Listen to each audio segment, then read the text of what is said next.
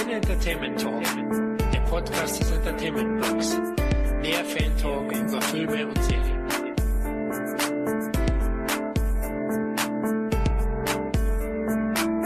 Hallo und herzlich willkommen zu einer weiteren Ausgabe des Sinne Entertainment Talk. Hier ist der Florian. Und der Kevin. Ja, in unserem heutigen Wikinger Filme und Serien Special haben wir die große Freude, mit Drehbuchautor und Schriftsteller Matthias Bauer, einen echten Experten zu dem Thema begrüßen zu dürfen. Hallo Matthias. Ja, hallo die Herren. Hallo. Erstmal klasse, dass es geklappt hat und vielen lieben Dank, dass du dir Zeit für uns nimmst. Bin sehr gerne hier. Danke für die, für die Einladung zu diesem Gespräch. Freut mich. Stell dich doch mal kurz unseren Hörern vor. Ja, sehr gerne. Also mein Name ist Matthias Bauer bin äh, schlanke 44 Jahre alt und lebe und arbeite als selbstständiger Schriftsteller in Tirol. Schreibe also Drehbücher und Romane, bisher sechs Bücher veröffentlicht, zwei verfilmte Drehbücher und schreibe das eigentlich mit Bastian Zach zusammen. Das ist also, wir sind ein Schreibduo, ist ein alter Freund von mir und äh, wir schreiben unter dem Namen Zachbauer Romane und Drehbücher und das rennt eigentlich ganz gut bis jetzt. Okay, du bist natürlich auch großer Filmfan, deswegen haben wir dich auch jo. eingeladen. Gut, dann legen wir los zu Beginn. Liebe Hörer, sprechen wir über die Karriere und Werke unseres Gastes und danach plaudern wir gemeinsam mit Matthias allgemein über Wikinger-Filme und Wikinger-Serien. Ich würde sagen, dann starten wir mal mit deiner Karriere, Matthias. Ja, ähm, also es ist, wie, gesagt, ich schreibe eigentlich schon äh, sehr lange mit Bastian Zach im Duo. Ich habe äh, den Kerl vor 25 Jahren kennengelernt beim Bundesheer, also bei euch war das die Bundeswehr. Wir waren also ähm, eben Film- und Buchfan und sind gute Freunde geworden und irgendwann einmal ist dann aus dieser Freundschaft, haben wir gesagt, na, wollen wir nicht einmal was machen? Und wir haben dann mit Kurzfilmen angefangen, haben so Independent-Kurzfilme gemacht, eine fantastisch angehauchte Filme und äh, haben dann auch einen, einen längeren Film gemacht, eine, eine schwarze Komödie, die wir gedreht haben und hatten eben immer vor, Filme zu machen, Filme zu schreiben. Wir haben ein Projekt, ein Filmprojekt schon relativ früh verfolgt, das hieß Morbus Day. Das war also ein historischer äh, Thriller, der in Tirol spielt. Der wäre fast zum Film geworden, aber nur fast. Ist halt wie so oft in der Filmbranche hat sich das zerschlagen. Aber die Geschichte hat uns zu gut gefallen, als dass wir sie einfach in der Schublade äh, hätten liegen lassen wollen. Und wir haben dann gesagt, naja, filmmäßig hat es nicht geklappt, machen wir doch einen Roman daraus. Und dann haben wir dieses Drehbuch zum Morbus Day zu einem Roman umgeschrieben, beziehungsweise man kann sagen, wir haben das dann richtig adaptiert und ausgeweitet, weil ein Drehbuch ist, ist viel zu wenig Grundlage für einen Roman. Wir haben dann also, wie gesagt, bis zu einem Roman ausgebaut. Wir haben einen Verlag dafür gefunden. Aus Morbus Day wurde dann eine Trilogie, eine Romantrilogie, und die im, im Tiroler Heimund Verlag erschienen ist und ein, ein schöner Erfolg worden ist. Also es ist übersetzt worden und eine Hörbuchversion ist gemacht worden und die Filmrechte sind optioniert. Also es ist wirklich eine, eine, eine schöne Sache dann draus geworden. Und nach der Morbus Day Romantrilogie haben wir zwei Romane beim Heine Verlag veröffentlicht. Das Blut der Pikten Saga, das ist auch eine historische Abenteuersaga über Pikten. Äh, und nebenher schreiben wir eben auch Drehbücher. Wir haben äh, das Drehbuch zum Horrorfilm One Way Trip geschrieben. Das ist also ein Slasher, eine äh, schweizer-österreichische Koproduktion, die 2011 in den Kinos war und danach das Drehbuch zu Northman. Das ist also ein internationaler Wikingerfilm von der Schweizer Produktionsfirma Escort Elite äh, produziert und der, der war dann wirklich, also der ist auf Englisch gedreht und wurde weltweit verkauft, auch in die USA. Also auch ein schöner Erfolg geworden. Und ja, jetzt im Moment äh, haben wir ein neues Romanprojekt, das wir auch wieder beim Heine Verlag schreiben und mehrere Film- und Serienprojekte auf Drehbuchbasis, die im Moment gerade aktuell sind, über die ich jetzt nicht zu viel sagen darf im Augenblick. Das ist ja immer so in der Branche. Aber im Moment, ja, schaut es eigentlich ganz gut aus, haben einiges am Lauf. Das ist so in Kürze das, was wir machen. Was fasziniert dich denn überhaupt an altertümlichen Geschichten, also insbesondere jene, die zu Zeiten der Wikinger angesiedelt sind?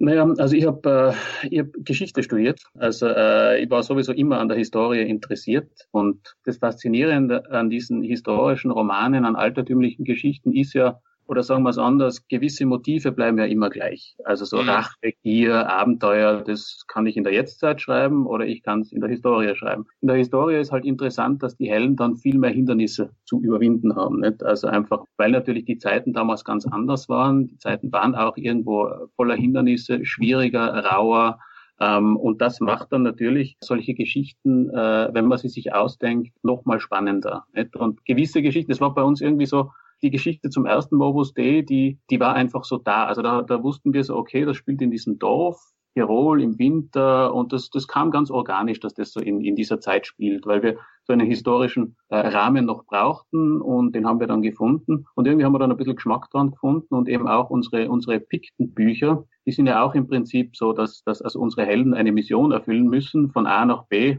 C, D, E, E und so weiter wollen. Und es ist natürlich in heutigen Zeiten, wäre das sicher auch spannend, wenn ein, ein Held so eine Mission hat, aber im 11. Jahrhundert oder 10. Jahrhundert ist es natürlich noch mal spannender, nicht? Weil da brauchen wir Schiffe und da müssen wir durchs Moor und durch die Highlands und so weiter. Also das ist dann schon schon sehr spannend, wenn man, wenn man die Helden in dieser Zeit ansiedeln kann. Und natürlich, das ist ja das, glaube ich, auch, was den Leser fasziniert. Und das geht uns ja als Schreiber auch so, wenn wir recherchieren. Man lernt ja immer wieder was Neues. Es gibt dann immer wieder so ein bisschen Aha-Effekte beim Lesen einfach wie die Leute damals gelebt haben oder wie sie gewisse Sachen gemacht haben. Das ist ja dann immer interessant, wenn man sagt, aha, okay, oh, das wusste ich nicht, oh, das ist interessant. Nicht? Und das, das ist das Faszinierende an diesen, an diesen historischen äh, Romanen. So. Mhm. Wann hast du für dich die Leidenschaft für das Schreiben entdeckt? Also es ist so, ich habe ich hab sogar schon in der Volksschule, in der Volksschule muss man ja diese Erlebniserzählungen äh, schreiben. Das ist ja bei euch auch nichts anderes. Nicht? So, so wie, war, wie war der Sommer ja, und, und, und was habt ihr dann da gemacht und so weiter. Und äh, ich kann mich erinnern, ich habe damals schon gern diese, diese Erlebnisgeschichten äh, in der Schule geschrieben. Also das hat mir irrsinnig Spaß gemacht. War ich besser als in Mathematik. Das ist dann die ganze Schulzeit so geblieben. ähm, aber äh, ich kann mich eben erinnern und dann, dann hat es also einen Moment gegeben, da hat unsere Volksschullehrerin gesagt, ja, jetzt beschreibt mal, wie bei euch Weihnachten abläuft bis zum nächsten Tag. Und wir haben dann so, ich habe dann zwei Seiten geschrieben, wie bei uns Weihnachten abläuft und habe das recht so, wie man halt, ja, in dem alles recht blumig und dann erklingt das Glöckchen und man stürzt ins Wohnzimmer und der Baum ist geschmückt und und und. Und ich weiß noch, dass meine Lehrerin das gesehen hat und gesagt hat, ah, das ist wirklich gut. und irgendwie erinnere ich das heute noch dran und dieses gerne Schreiben, diese Sachen, das hat sich dann auch in der Schulzeit weiter getrieben sozusagen. Ähm, richtig angefangen zu schreiben habe ich dann in der Studentenzeit. Bis dahin habe ich sehr, sehr gerne gelesen. Ich war immer schon eine Leseratte, so wie mit Filmen Filmen, Filme schauen, lesen, das ist eine, eine meiner großen Hobbys. Ähm, aber so richtig angefangen zu schreiben habe ich dann in der Studentenzeit. Da habe ich dann irgendwie einmal beschlossen, es, es selber zu versuchen. Das ist ja immer so ein bisschen ein Schritt, weil äh, schreiben tun ja immer die anderen. Und dann, bis man sich einmal selber sagt, ja, kann ich das? Oder will ich das? Oder will ich das jetzt wirklich einmal versuchen? Oder ist das, das ist dann immer ein Schritt und den Schritt habe ich dann eben äh, in der Studentenzeit getan, dass ich dann mal einfach versucht habe mit Kurzgeschichten. Seitdem ist diese Leidenschaft geblieben wie du eben schon erwähnt hast, hast du ja so einige Bücher jetzt ja auch gemeinsam mit Bastian Zach geschrieben. Genau. Äh, Gerade auch so, so epische Romane, die eben halt, äh, sind ja keine Sachbücher, sind ja eigens erdachte Geschichten. Mhm. Wie funktioniert das eigentlich, so eine Zusammenarbeit? Also übernimmt jeder einen Teil der Geschichte und man hat, äh, sag ich mal, ein gemeinsames Grundgerüst und jeder schreibt dann irgendwie seinen Teil drauf los? Oder wie kann man sich das vorstellen?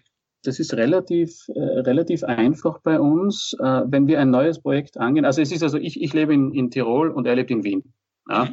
Also das heißt, wir, wir machen sehr viel über Skype auch, aber wenn wir ein neues Projekt angehen, dann treffen wir uns persönlich und dann spinnen wir mal diese Geschichte aus. Ja, dann arbeiten wir ein Konstrukt. Das ist immer, äh, es läuft immer sehr gut. Äh, sitzen wir uns da gegenüber, trinken Bierchen, werfen uns die Bälle zu, die Storybälle nicht, sozusagen denken uns die Geschichte aus und so entsteht ein, ein Grundgerüst. Und äh, mit diesem Grundgerüst arbeiten wir dann. Wir teilen uns dann wirklich die Bücher oder auch Drehbücher auf der eine übernimmt den Teil, der andere übernimmt den Teil, äh, wie es uns sinnvoll vorkommt oder wie man die Bücher oder Drehbücher sinnvoll aufteilen kann. Und dann, äh, wenn wir, also sozusagen, wenn ich jetzt zum Beispiel einen Teil geschrieben habe und mit dem zufrieden bin, schicke ich ihn den Bastian. Der geht äh, gnadenlos drüber ja, äh, und schickt mir dann den Teil mit seinen Anmerkungen und Kommentaren und Korrekturen wieder zurück und dann diskutieren wir das. Und genauso mache ich es auch. Und bei uns ist an sich, hat sich einfach über die Jahre äh, eine sehr gute äh, Zusammenarbeitskultur entwickelt. Es gibt hier keine Egos. Also für uns zählt immer das beste Produkt und äh, von dem her zählt dann auch das bessere Argument. Also wenn ich irgendwie, wenn ich einen, einen Teil geschrieben habe und ich hänge an gewissen Sachen, äh, weil mir vorkommt, das passt jetzt total gut und der Bastian sagt aus, ja, das ist eh nicht, aber aus Grund A, B, C passt das nicht hinein, dann sage ich, okay, stimmt, besseres Argument kommt weg oder wird anders gemacht. Und auf diese Weise überarbeiten wir uns gegenseitig so lange, bis es keine Korrekturen, Anmerkungen mehr gibt und wir ein fertiges Manuskript haben äh, oder ein Buch haben, mit dem wir beide zufrieden sind. Und das ist also eine sehr wie gesagt, äh, durch das, dass wir äh, da sehr äh, lösungsorientiert sind und, und keiner diesen Autor rauskehrt, der sagt, nein, was ich geschrieben habe, bleibt, ist es eine sehr feine Zusammenarbeit. Und das Arbeiten als Schreibduo hat ja überhaupt etwas für sich, weil es ist ja immer so, also ich schreibe wahnsinnig gern hier und da ist auch ein bisschen eine, eine einsame Tätigkeit. Und wenn man dann vielleicht einen kleinen Hänger hat, weiß man, dass 500 Kilometer weiter im Osten in Wien hat vielleicht auch wer gerade einen Hänger. Dann ruft man kurz an, du, wie geht's dir beim Schreiben? Ja, mir geht's auch so. Ja. Da redet man sich kurz auseinander und fängt sich manchmal, wenn es schwierig ist, auch ein bisschen gegenseitig auf. Und ist auch, das muss ich auch sagen, also wir sind im Team wirklich teilweise sehr gut, weil der andere wieder Sachen aufdeckt, die dem anderen gar nicht aufgefallen wären. Also bei uns ist es wirklich gerade für diese großen epischen Geschichten, ist das eine, eine sehr gute äh, Zusammenarbeit. Okay. Also ihr ergänzt euch praktisch auch sehr, sehr gut und entwickelt da so eine Dynamik, denke ich. Ja, das ist schon. Das ist, das ist richtig. Wir sind, wie gesagt, wir sind ja schon sehr lang Freund, was uns so Film und Buch anbelangt, eigentlich eh die gleichen, die gleichen Interessen. Und sonst sind auch relativ, ja, trinken ganz gern Bier und, und sitzen mit Freunden zusammen. Also wie gesagt, passen so auch irgendwo so vom privaten Umfeld sehr gut zusammen und das hat sich irgendwie sehr gut in diese Arbeitsgemeinschaft integrieren lassen. Ja, sind ja dann perfekte Voraussetzungen. Ja, zu Northman, A Viking Saga habt ihr ja das Drehbuch verfasst. Wie kam es dazu? Nach unserem ersten verfilmten Skript, dem One-Way-Trip, das war so, der wurde in der Schweiz von Escort Elite in die Kinos gebracht. Und Escort Elite ist ja eine sehr, ähm, also eine Firma mit Tradition in Europa. Ich glaube, also jeder, der Videotheken kennt und vielleicht sich vielleicht mal Karate-Liga ausgeliehen hat, wird das Escort-Logo vorne oben sehen oder auch sonst was. Also das ist die, die gibt's einfach schon irrsinnig lang. Und die produzieren auch. Und die, die haben irgendwie gesehen damals, dass wir eben äh, diesen Horrorfilm geschrieben haben.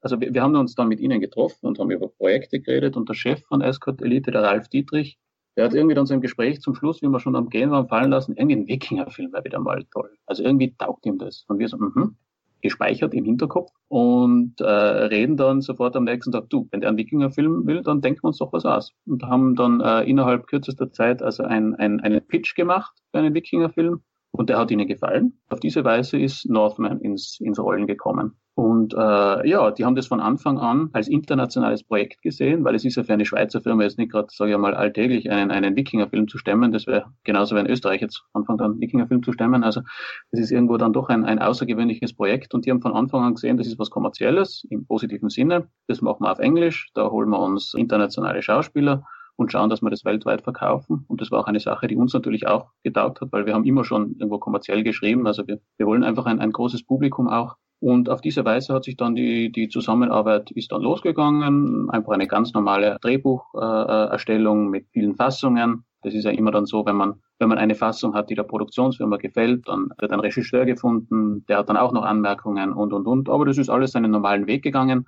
Und es war eigentlich eine sehr, sehr gute und reine Zusammenarbeit mit ihnen. Hat man äh, euch denn auch die nötigen Freiheiten gelassen? Freiheiten. Also es ist, naja, es ist ja bei Drehbuch. Ich sag, Roman ist ja immer so eine Sache. Roman, da hat man dann zwischen sich und der Veröffentlichung eigentlich nur den Lektor vom Verlag und der will ja eigentlich nur das Beste. Ist einem meistens auch gewogen und wirft auch ein strenges Auge darauf und das, das ist eigentlich relativ unproblematisch. Beim Film, Film ist teuer. Alle sind nervös, weil Film so teuer ist. Das heißt, es gibt natürlich auch viele äh, Leute, die teils durchaus zu Recht ihre Meinungen zu dem Drehbuch äußern und mit den Leuten muss man halt auch zurechtkommen. Das heißt, man muss da immer so ein Mittelding finden zwischen seine Meinung vertreten als Autor und sozusagen gegenüber dem Chef, der ja letztendlich das Geld herkommt, auch den richtigen Ton zu finden. Wir sind mit Escort Elite, muss ich sagen, äh, sehr gut zurande gekommen. Äh, sie haben durchaus ihre Vorstellungen gehabt. Wir haben argumentiert. Man hat immer einen guten Mittelweg gefunden. Von dem her muss man sagen, war das sehr angenehm, weil es geht ja auch anders. Also man kennt es auch aus Amerika, wo über Autoren, wo einfach gesagt wird, mach das, sonst bist du raus. Und das also haben wir hier in, bei Northman und eigentlich generell in Europa noch nicht so erlebt. Also hier hat der Autor noch so einen, einen gewissen Status, dass man zumindest nicht total über ihn drüber fährt, sondern man hört sich seine Argumente äh, noch an. Und ja, also von dem her muss ich sagen, Freiheiten unter Anführungszeichen. Ich sage, es war ein ganz normaler Drehbuchentstehungsprozess, wie wir ihn kennen. Okay, ja, seid ihr mit der Umsetzung des Stoffs zufrieden? Also Northman, muss ich sagen, ist, ist genau das geworden, was er auch immer sein sollte. Es ist ein, ein, ein Popcorn-Movie letztendlich, auch ein historischer Abenteuerfilm, den man sich wirklich gut anschauen kann. Wir sind zufrieden. Es ist wie so oft, es stand im Drehbuch mehr drin, als dann auf der Leinwand war. Budgetbedingt ist das so, weil man schreibt das Drehbuch und denkt sich, gut, das wird es dann auch so umgesetzt. Oft kommt dann raus, na, es fehlt uns halt ein bisschen Geld, da müssen wir ein bisschen runterfahren. Ähm, ich sage nur als Beispiel, der, der Schlusskampf bei Northman sollte in einem nebligen Moor in den Ruinen einer alten Abtei stattfinden. Stattgefunden hat er dann zwischen ein paar Mauern, weil sich irgendwie die Abtei nicht mehr ausging, was aber das muss man auch sagen, das war, wurde in Südafrika gedreht und das war alles irrsinnig schwierig und sie haben wirklich auch das Beste daraus gemacht. Ja. Aber das sind halt einfach diese Schwierigkeiten, die beim Dreh auch dann oft auftreten und da muss man einfach Kompromisse schließen. Und ich muss sagen, wir haben dann gehört, wie die Dreharbeiten auch abgelaufen sind. Es war sehr, sehr kalt, es war sehr, sehr schwierig, es war Südafrika und da muss ich sagen, da haben sie wirklich das Beste daraus gemacht und von dem her muss man sagen, auch was dann den, den Erfolg betrifft, sind wir sehr, ja, Du hast ja gerade auch gesagt, ihr habt ja schon wieder neue Projekte in der Pipeline. Mhm. Wäre da auch wieder so ein Wikingerstoff äh, mit von der Partie? Ein Wikingerstoff jetzt mal vorerst nicht. Wir hatten ja in unseren, in, in unseren letzten beiden Romanen bei Heine, das Blut der Pikten, ist ja auch eine starke Wikinger-Komponente drin, weil wir einen der Wikinger, den Egil, ist also eine Figur, die in der Egil-Saga vorkommt, die haben wir für unsere Romane verwendet. Das heißt, da hatten wir noch eine Wikinger-Komponente drin. Das nächste Romanprojekt ist ein historisches, ist aber nicht wikingermäßig. Und im Filmbereich haben wir im Moment auch keinen historischen Stoff. Da sind wir im Augenblick eher in der Jetztzeit angesiedelt aber romanmäßig derweilen auch nicht mehr. Also das ist aber mal schauen. Also das ist äh, an sich taugt uns ja die Zeit. Es ist halt immer so historische, also gerade im Drehbuchbereich, diese Sachen sind teuer. Da muss halt dann auch alles zusammenpassen. Das ist ja hier in Europa nicht ganz so einfach, wie es in Amerika zum Beispiel wäre. Ähm, aber wenn es ist und wenn das richtige Projekt ist, sind wir natürlich gleich wieder mit, mit Kampfschreien dabei. Sehr gut. Unterstütze die Nordmänner. Ja, mit Reiche Ernte hast du ein Buch veröffentlicht, welches sich komplett von deinen bisherigen Werken unterscheidet. Worum geht es darin? Genau, Reiche Ernte ist also ein, ein Solo-Projekt von mir, sozusagen ein, ein Zwischenhappen, bis der nächste große Zachbauer wieder erscheint. Das sind also äh, Kurzgeschichten, so fantastisch makabre Kurzgeschichten, die meisten mit einem Twist-Ende, ja, die den Leser ein bisschen überraschen sollen. Es ist ein Solo-Projekt von mir. Ich selber bin ja ein großer ähm, Horror-Fan auch und auch ein großer Kurzgeschichten-Fan. Und von dem her war das einfach eine Sache, die ich immer schon mal machen wollte und die sich jetzt einfach ergeben hat. Es ist ja im deutschsprachigen Raum sind Kurzgeschichten ja leider eben nicht so beliebt wie im angloamerikanischen Raum. Da gibt es ja eine große äh, Tradition, also von Poe bis Roald Dahl gibt es hier also Größen, die auch äh, immer schon gerne gelesen wurden. Bei uns in, im deutschsprachigen Raum sind Kurzgeschichten eher so ein bisschen die Stiefkinder. Das merkt man auch, wenn man mit Verlagen redet. Die meisten, wenn man dann sagt, ja, ich hätte jetzt ein Kurzgeschichtenband, dann sagen die meisten, ja, ist eh nett. Wann kommt denn der nächste Roman? so ist es dann oft auch auch bei den Lesern. Aber ich selber mag sie sehr, sehr gern, wie schon gesagt. Und mir war es einfach ein großes Anliegen, einfach selber mal also ein Bändchen mit solchen Kurzgeschichten zu veröffentlichen. Ja, mir hat das Buch auch sehr gut gefallen. Ich habe es ja schon gelesen. Danke. Äh, die Kritik könnt ihr übrigens auf dem Blog lesen, liebe Zuhörer. Worin liegt denn oder lag denn für dich die Schwierigkeit bei so einem Kurzgeschichtenbuch im Vergleich zu einem epischen Werk, wo ja auch viel recherchiert werden muss und so weiter, äh, die du da vorgeschrieben hast?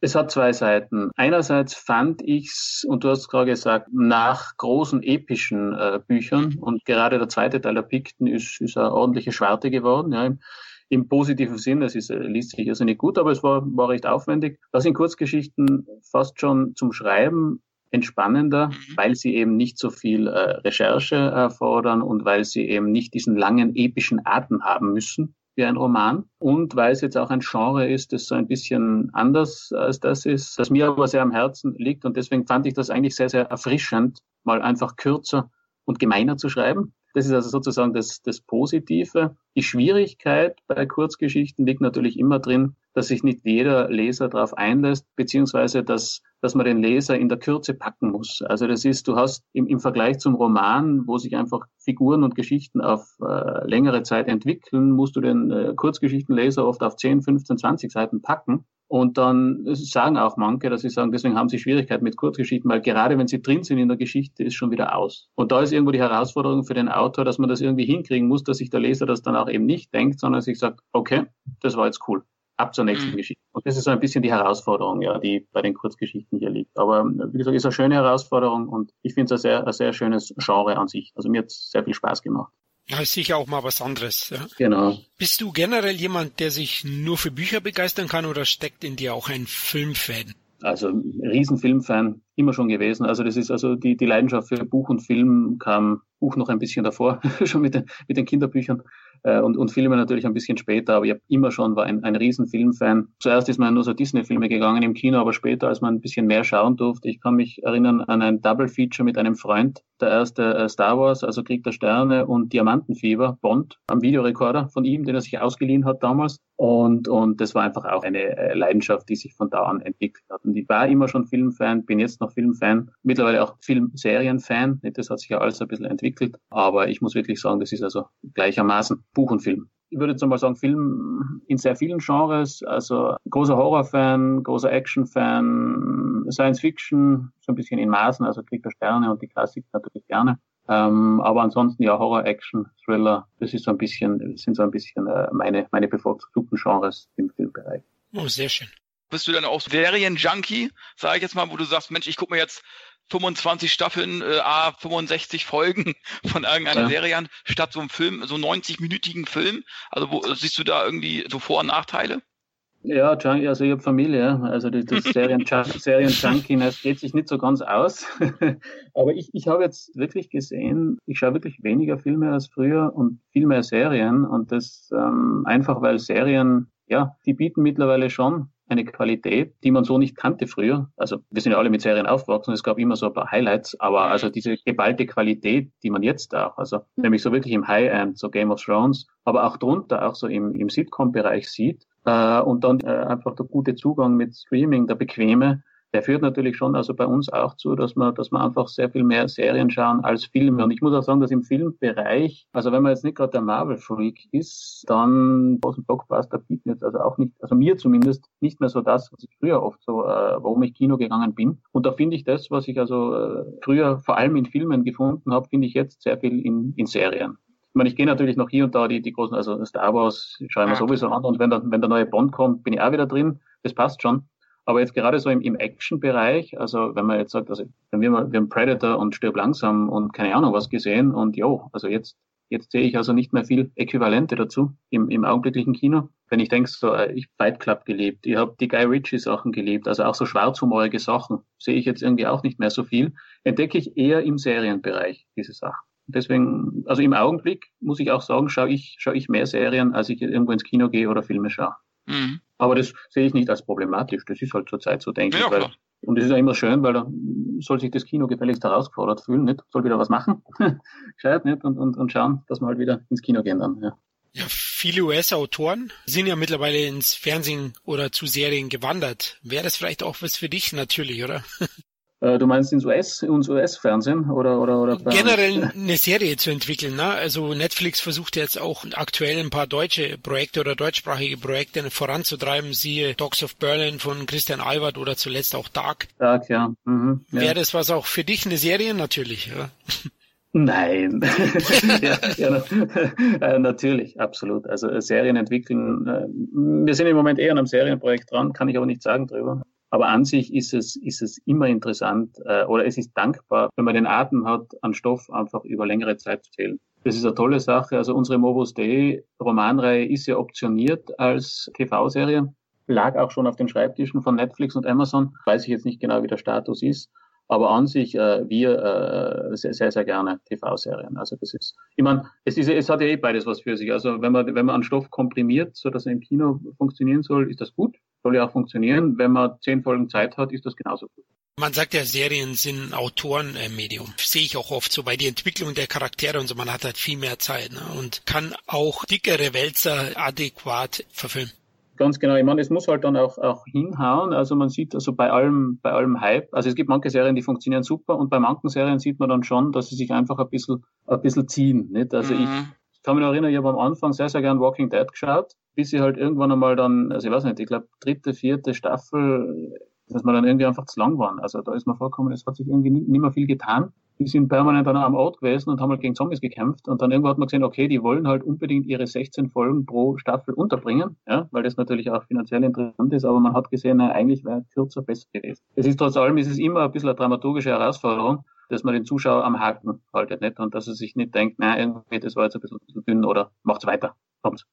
ja, aus meiner Sicht hat es Walking Dead jetzt nicht mehr geschafft. In den letzten Staffeln, ich schaue die auch alle. Also ich bin auch bei der aktuellen ja. Staffel, aber ja, so jetzt mit der siebten haben sie mich zuletzt verloren. Also ich muss ganz ehrlich sagen, ich quäl mich jetzt. Also vorher, ja. Walking Dead lebt ja nicht allein von den Zombies und von dem Gore, sondern einfach von der Emotionalität, von der Dramaturgie, von den Figuren, von der Atmosphäre, mhm. aber eben Dramaturgie und Charakterentwicklung sehe ich nicht mehr wirklich in den letzten äh, Staffeln mir ist es ehrlich gesagt, in, in der, also die ersten zweiten ist super gefunden und dann in Staffel drei, wie dann dieser Governor aufgetreten ist und auch vier, die waren ja ewig in diesem Gefängnis drin Da haben wir gedacht, Staffel 3 und 4 hätte man locker eine draus machen können. Und irgendwo da haben für mich so ein bisschen die Probleme angefangen. Vor allem, weil, ja, wie du richtig sagst, es geht ja um die Figuren, weil die Geschichte gibt ja, gibt ja letztendlich auch nicht so viel her. Ich meine, Figuren von A nach B und Zombies ja. dazwischen. Also das ist, ja. das ist irgendwo enden wollen. Aber das kennen wir ja auch aus den, aus den Zombie-Filmen von früher nicht. Da ist er jetzt alt. Aber der Erfolg ist ja nach wie vor da. Es gibt sogar ein Spin-off für The Walking Dead. Das hat mir jetzt überhaupt nicht gefallen. Aber solange der Rubel rollt, werden sie wohl weitermachen. Das stimmt, ja. Also vier habe ich auch nach einer Staffel abgebrochen bisher. Manche ja. sagen, Florian, das ist ein Fehler. Es wird besser. Aber da geht's mir wie dir. Ich habe halt Familie und man muss sich dann schon die Rosinen rauspicken. Man kann nicht alles schauen. Ne? Also da tut man dann auch abwägen und äh, da fällt das Ding halt runter dann. Absolut. Also ich, mir ist die Zeit wirklich zu short. Also eben, ich habe nämlich das gleiche gehört, dass Fear the Walking Dead ab der vierten Staffel besser wird, aber ich quäle mir sicher nicht durch drei Staffeln mit miese Charakteren. Ich habe nämlich bei der ersten Staffel schon mit den Charakteren, wo ich mir vom Fernseher wirklich gesessen bin und gedacht habe, ah. Das sehe ich ja auch so bei den Serien. Es gibt so Game of Thrones, bin ich Fan, ja. kontinuierlich auf einem Level geblieben. Gerade genau. jetzt so zum Schluss merkt man sogar, Mensch, da geht jetzt die Geschichte sogar teilweise zu schnell voran, weil sie jetzt unbedingt Richtig, ja. zum Ende kommen müssen. Das fällt ja. auf irgendwo, ne? Richtig. Da haben sie sich vorher viel mehr Zeit gelassen. Aber es gibt eben halt auch Serien, wo sie sich einfach zu viel Zeit lassen, mit auch mit den äh, Entwicklungen, mit vielen Nebensträngen, äh, wo man sagt, pff, hätte ich jetzt nicht gebraucht, irgendwie, wo ich sage, jetzt hätte ich auch einen 90-minütigen Film irgendwie bekommen können, was genau. die in acht Teilen irgendwie an der Serie irgendwie hinkriegen. Also es gibt immer Richtig. so äh, Vor- und Nachteile, äh, aber ich quäle mich dann auch nicht mehr so durch Serien, wo ich sage, wenn ich das schon sehe, äh, keine Ahnung, 25 Folgen, äh, acht Staffeln, ich habe noch nicht eine Folge gesehen, mache ich ja. gar nicht erst. Vielleicht verpasse ich was, kann ja sein, aber die Zeit ja. hast du einfach nicht. Da hole ich einen Film aus meinem alten Regal raus und sage, da habe ich 90 Minuten Spaß, weißt du? Äh, so, und, und der genau. Abend ist gerettet. Und ich finde so, gerade bei dieser Vielfalt, so toll Streaming und so auch ist, ich nutze es ja auch selber, ne? Äh, und so weiter, natürlich. Ja. Aber wo du dann auch merkst, irgendwie sind so manche Dinge gucken, ist mittlerweile so Arbeit. Es ist so ein bisschen Quälerei. Ich muss es jetzt gucken. Es ist gar nicht mehr so viel Spaß irgendwie drin, weil man sagt, oh, jetzt muss ich mich da nochmal durchquälen, weil jetzt will ich unbedingt wissen, wie es weitergeht. Das ist ja. dann auch nicht so toll irgendwo, ne? Also man darf sich einfach nicht stressen lassen von den Serien. Ja, es ist, wie, mir geht's genauso. Wenn, äh, da schleicht man dann ewig so um, um diese, um diese acht Staffeln, auch 25 mhm. Folgen rum, weil man, ach, tue ich mir das jetzt wirklich an oder, aber, aber letztendlich, das Schöne ist ja, man muss ja nicht. Ne? Das nee, man muss nicht. Das, das ist die freie Wahl. Aber wir sind ja so äh, auch so ein Jahrgang, so ungefähr. Ähm, du musst ja dann auch die Videothekzeit ja auch so äh, genossen haben wie wir, oder?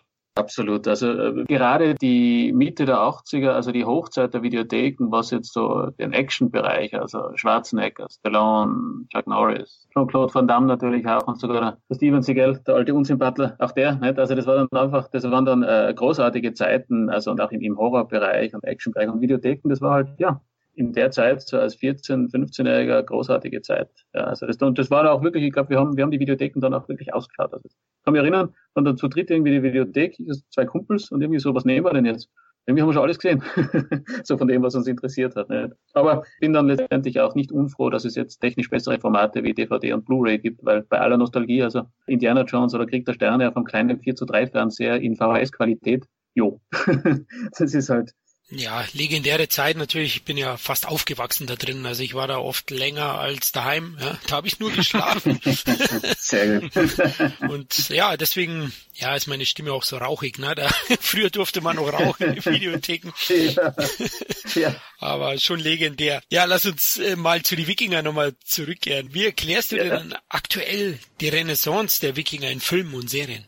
Ich denke mal, das sind halt immer so ein bisschen Phasen. Also mal sind es die Römer, mal jetzt sind es halt die Wikinger. Ich denke, dass das Thema an sich, es sind halt, sage ich, coole Protagonisten. Das sind einfach äh, Abenteurer, Kämpfer, die auf coolen Schiffen äh, Raubzüge machen. Und kann es mir jetzt auch nicht so wirklich erklären. Ich denke mal nur, das sind halt immer so, so ein bisschen Phasen, wenn man denkt, wie lange der Historienfilm tot war. Und dann kommt der, äh, kommt der Ridley Scott und macht Gladiator. Und auf einmal gibt's wieder Historienfilme. Und genauso ist es halt jetzt wahrscheinlich, dass die Wikinger gerade äh, einfach wieder ihren, ihren Platz gefunden haben. Das hat schon ein bisschen mit Romanen angefangen davor. Also die waren auch so, gerade im, im Heine Verlag, waren die wieder so ein bisschen en vogue. Und dann mit Vikings hat es dann halt richtig wieder, wieder angefangen, dass diese Figuren, die an sich eh, wie gesagt, eh schon cool zum Zuschauen sind, sage ich jetzt einmal, dass die dann einfach wieder eine äh, jetzt im Moment aktuell sind, kann dann auch natürlich wieder verschwinden nicht? oder wird auch wieder verschwinden, wie es halt immer ist. Ich würde sagen, das ist der perfekte Übergang, um jetzt zu den Wikinger-Filmen und Serien zu kommen, weil wir jetzt schon richtig mhm. drin sind. Hoffman haben wir ja kurz angesprochen, ist ja einer der Produktionen, eine europäische Produktion, aber es gibt ja unzählige weitere und wir haben uns mal so die aus unserer Sicht interessantesten, müssen jetzt nicht die besten sein, da können wir jetzt nochmal zu dritt mhm. drüber auch diskutieren und reden mhm. und du auch vielleicht ein bisschen über den historischen oder dramaturgischen Ablauf äh, sprechen und den Bewerten von der ein oder anderen Produktion. Ja, Vikings hast du ja schon angesprochen. Also aus meiner Sicht ist das auch die Serie, die das wieder ausgelöst hat, neben den Büchern natürlich zuvor. Aber ich, ich sehe das in meinem Freundeskreis. Wir mhm. haben es vorhin auch schon thematisiert, Streaming. Also die gibt's ja bei Amazon Prime und ey, echt jeder in meinem Umfeld kennt die Serie, ja, und hat ja. die gesehen. Die müssen nicht immer zwingend Großserienfans sein, aber Vikings ist in aller Munde. Sie ist wirklich sehr, sehr gut umgesetzt, ist keine Amazon-Serie, liebe Hörer, sondern von Historical Television in den USA produziert. MGM Studio ist da dabei, aber Amazon hat die eben eingekauft für den deutschen Streaming-Markt. Ja, im Vorfeld, wie nah findest du, ist die Serie denn an den historischen Tatsachen? Kannst du da was dazu sagen? Meine historische Tatsachen. Also wie gesagt, ich habe selber selber äh, Geschichte studiert, bin aber also was was so Umsetzung in Film belangt, da ziemlich locker. Also bei Romanen muss ich sagen, wir wir äh, recherchieren sehr sehr genau biegen uns dann aber letztendlich auch so ein bisschen, wenn es wirklich sein muss, die Story zurecht. Und Film macht das immer. Und ich muss sagen, wichtiger als dass das jetzt historisch korrekt ist, was es sowieso nie ist, ist, dass die Serie an sich gut ist, dass sie einfach also das, was sie, was sie sein will, und es ist eine, eine spannende und vielfältige historische Serie, brutal, mit interessanten Charaktere, spannend. Das macht sie richtig äh, an historischen Tatsachen, ja, also es gibt keine Helme mit Hörner, das ist sicher richtig. Und was jetzt so die Frisuren und so weiter anbelangt, ist sie sicher auch recht authentisch. Ansonsten biegt sie sich die Realität oder biegt sie sich die Fakten auch so zurecht, wie sie es ein bisschen braucht. Und das finde ich auch völlig okay, weil Film tut das immer. Film muss das tun, weil sonst muss ich mal Doku anschauen oder ein wissenschaftliches Werk äh, lesen wenn ich jetzt genau wissen will, wie es damals äh, war. Und im Wikinger-Zeitraum weiß man das sowieso. Es gibt sehr, sehr wenige Aufzeichnungen aus der Wikinger-Zeit. Und bei Vikings ist es ja so, äh, man weiß ja nicht einmal, ob der Ragnar, der Hauptdarsteller, ob der jetzt wirklich historisch gelebt hat. Also das ist, ist ja auch so eine, eine historische Streitfrage. Die Serie heißt Vikings. Wikinger war damals auch kein ständiger Begriff. Eher hat man die Leute Nordmänner oder Dänen oder so genannt. Aber das wäre dann alles so, ich mag das auch gar nicht. Das sind alles so Kinkerlitzchen. Das interessiert mich selber auch nicht. Wenn die Serie gut funktioniert und so halbwegs sich so ein bisschen an den historischen Rahmen anlehnt,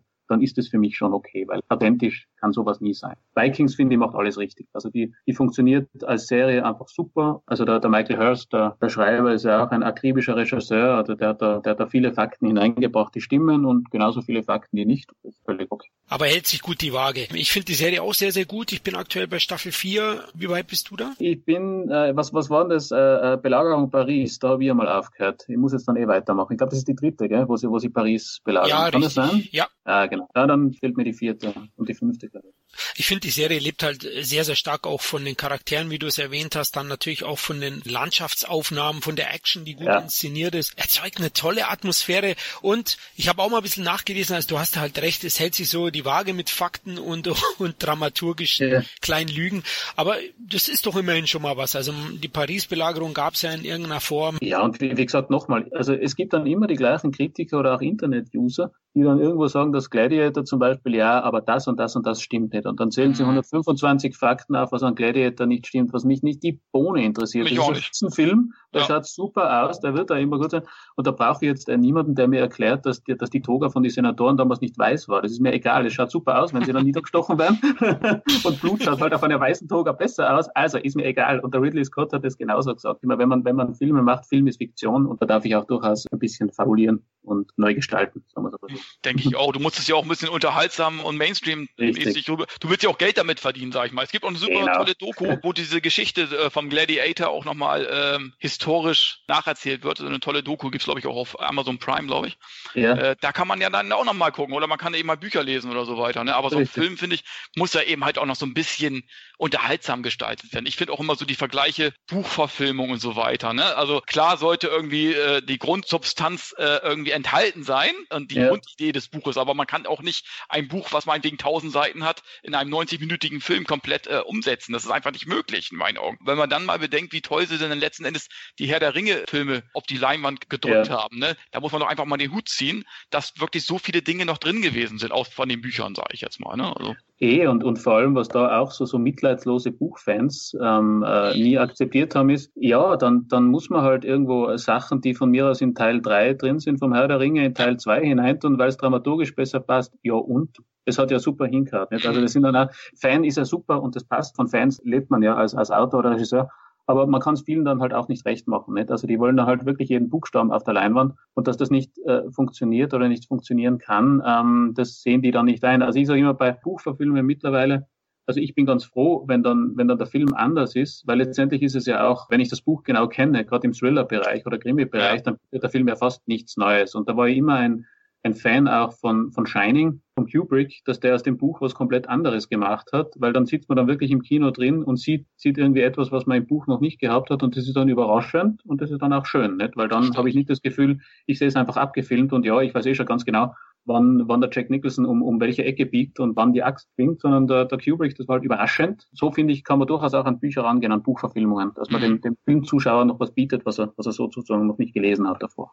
Ja, da hast du natürlich einen ganz großen erwähnt, äh, Stephen King auch. Ist bestimmt auch so ein kleines, kleines Vorbild oder ein großes für dir? Ah, King habe ich, also King habe ich geliebt bis, ich sage jetzt einmal, bis Es und Sie. Also das war dann auch so die, die Zeit damals mit äh, Ende der 80er. Bis dahin habe ich alles verschlungen von ihm und ich finde auch, dass er damals so Qualitäten gehabt hat. Der konnte 100 Seiten über Kleinstadt schreiben und ich habe es trotzdem wirklich verschlungen. Der hat einfach irrsinnig gut geschrieben. Und so dann ab Tommyknockers kann ich mir erinnern, ich weiß nicht, hat es mir dann irgendwie nicht mehr so gefallen und ich habe ihn dann nicht mehr so äh, mit dieser mit dieser Akribie und dieser Begeisterung gelesen wie davor. Also wirklich davor so Carrie, Brenner muss Salem, Friedhof der Kuscheltiere, mhm. Ace, Dining, Dead Zone, das sind alles so Klassiker, die einfach heute noch wirklich, glaube ich, bestehen. Und der, der Kanon vom King danach, den, den habe ich jetzt nicht mehr so vollständig gelesen. Also ich nehme ihn hier und da, nehme ich ihn mal her. Also ich habe ich hab dieses Buch über das Kennedy-Attentat, das war eigentlich recht okay von ihm. Und dann habe ich das, die Fortsetzung zu Shining, Dr. Sleep lesen. Der hat überhaupt nicht gefallen. also er ist irgendwie auch so ein bisschen Hit or Miss. Andererseits denke ich, der ist schon so lange dabei und man kann nicht immer nur Klassiker schreiben und immer gut sein. Und von dem her muss ich sagen, er ist immer noch ein großartiger Schriftsteller, der pro Jahr ein Buch rauslässt. Also Respekt, Hut ab. Und wenn es halt nicht immer die, die Überklassiker sind, und das sage auch nur ich, weil es gibt sicher genug Leute, die können vielleicht mit den früheren Büchern nicht so viel anfangen und lieben das, was er jetzt macht, ja, dann ist das auch okay. Ja, bei dem Output, den King ja hat, ist es auch irgendwie klar, dass es dann mal Ausschläge nach oben und unten gibt und ja, es Geschmackssache genau. ist, wie du gesagt hast. Gut, lass uns mal zu die Wikinger zurückkehren. Wir haben ja kurz über Vikings gesprochen, die wir mhm. beide sehr gut fanden. Ja, die Anfänge der Wikinger-Verfilmungen, würde ich mal sagen. Ich habe jetzt mal ein bisschen recherchiert, gibt wahrscheinlich auch welche davor, aber der erste relevante Titel aus meiner Sicht ist von 1958, die Wikinger, mit Kirk Douglas und Tony Curtis in der Hauptrolle. 5 Millionen Budget. Bei IMBD hat der 7,1 von 10, das ist doch ordentlich. Habe ihn ewig nicht mehr gesehen, habe ihn als Kind tatsächlich im ORF gesehen, hier in Bayern. Wir haben ja österreichisches Fernsehen immer schon gehabt und auch viel da geschaut, weil vieles eben ungeschnitten gelaufen ist oder auch früher. Na, da lief mal ein Alien um 21 Uhr freitags. Also ja, dafür liebe ich meine Nachbarn aus dem Süden. und Wikinger eben auch da gesehen, habe den als farbenprächtigen Abenteuerfilm in Erinnerung, der wahrscheinlich wenig authentisch ist Kennst du den noch? Ich habe ihn mir auf DVD gekauft vor na, schon vor längerer Zeit und habe ihn da auch wieder geschaut. Mir hat eigentlich sehr gut gefallen. Er hat vor allem, glaube ich, die, die schönste Wikinger-Feiersequenz drin, also wie die da alle an diesen großen Tafeln sitzen und die, die Trinkhörner in, in den Tisch rammen und Odin schreien. Also das ist schon, das macht schon Laune. ähm, ansonsten, na, er ist schon, ähm, er, er schaut gut aus, war schon ein bisschen ein älterer Film, aber man muss ja sagen, es gibt ja jetzt auch nicht so viele tolle Wikinger-Film-Klassiker. Und da muss man sagen, ist der, der sicher äh, wirklich zu Recht, zu den Klassikern zu Recht. Also das ist, äh, hat, mir, hat mir damals immer noch gut gefallen, muss ich sagen. Vielleicht nicht so beeindruckend wie als Kind, aber welcher Film kann das schon? Das geht halt auch nicht mehr. als Kind, als Kind oder als Jüngerer schaut man ja ganz anders, mit anderen Augen äh, als jetzt. Aber ich muss sagen, er, er funktioniert immer noch sehr gut. Mir hat er gut gefallen.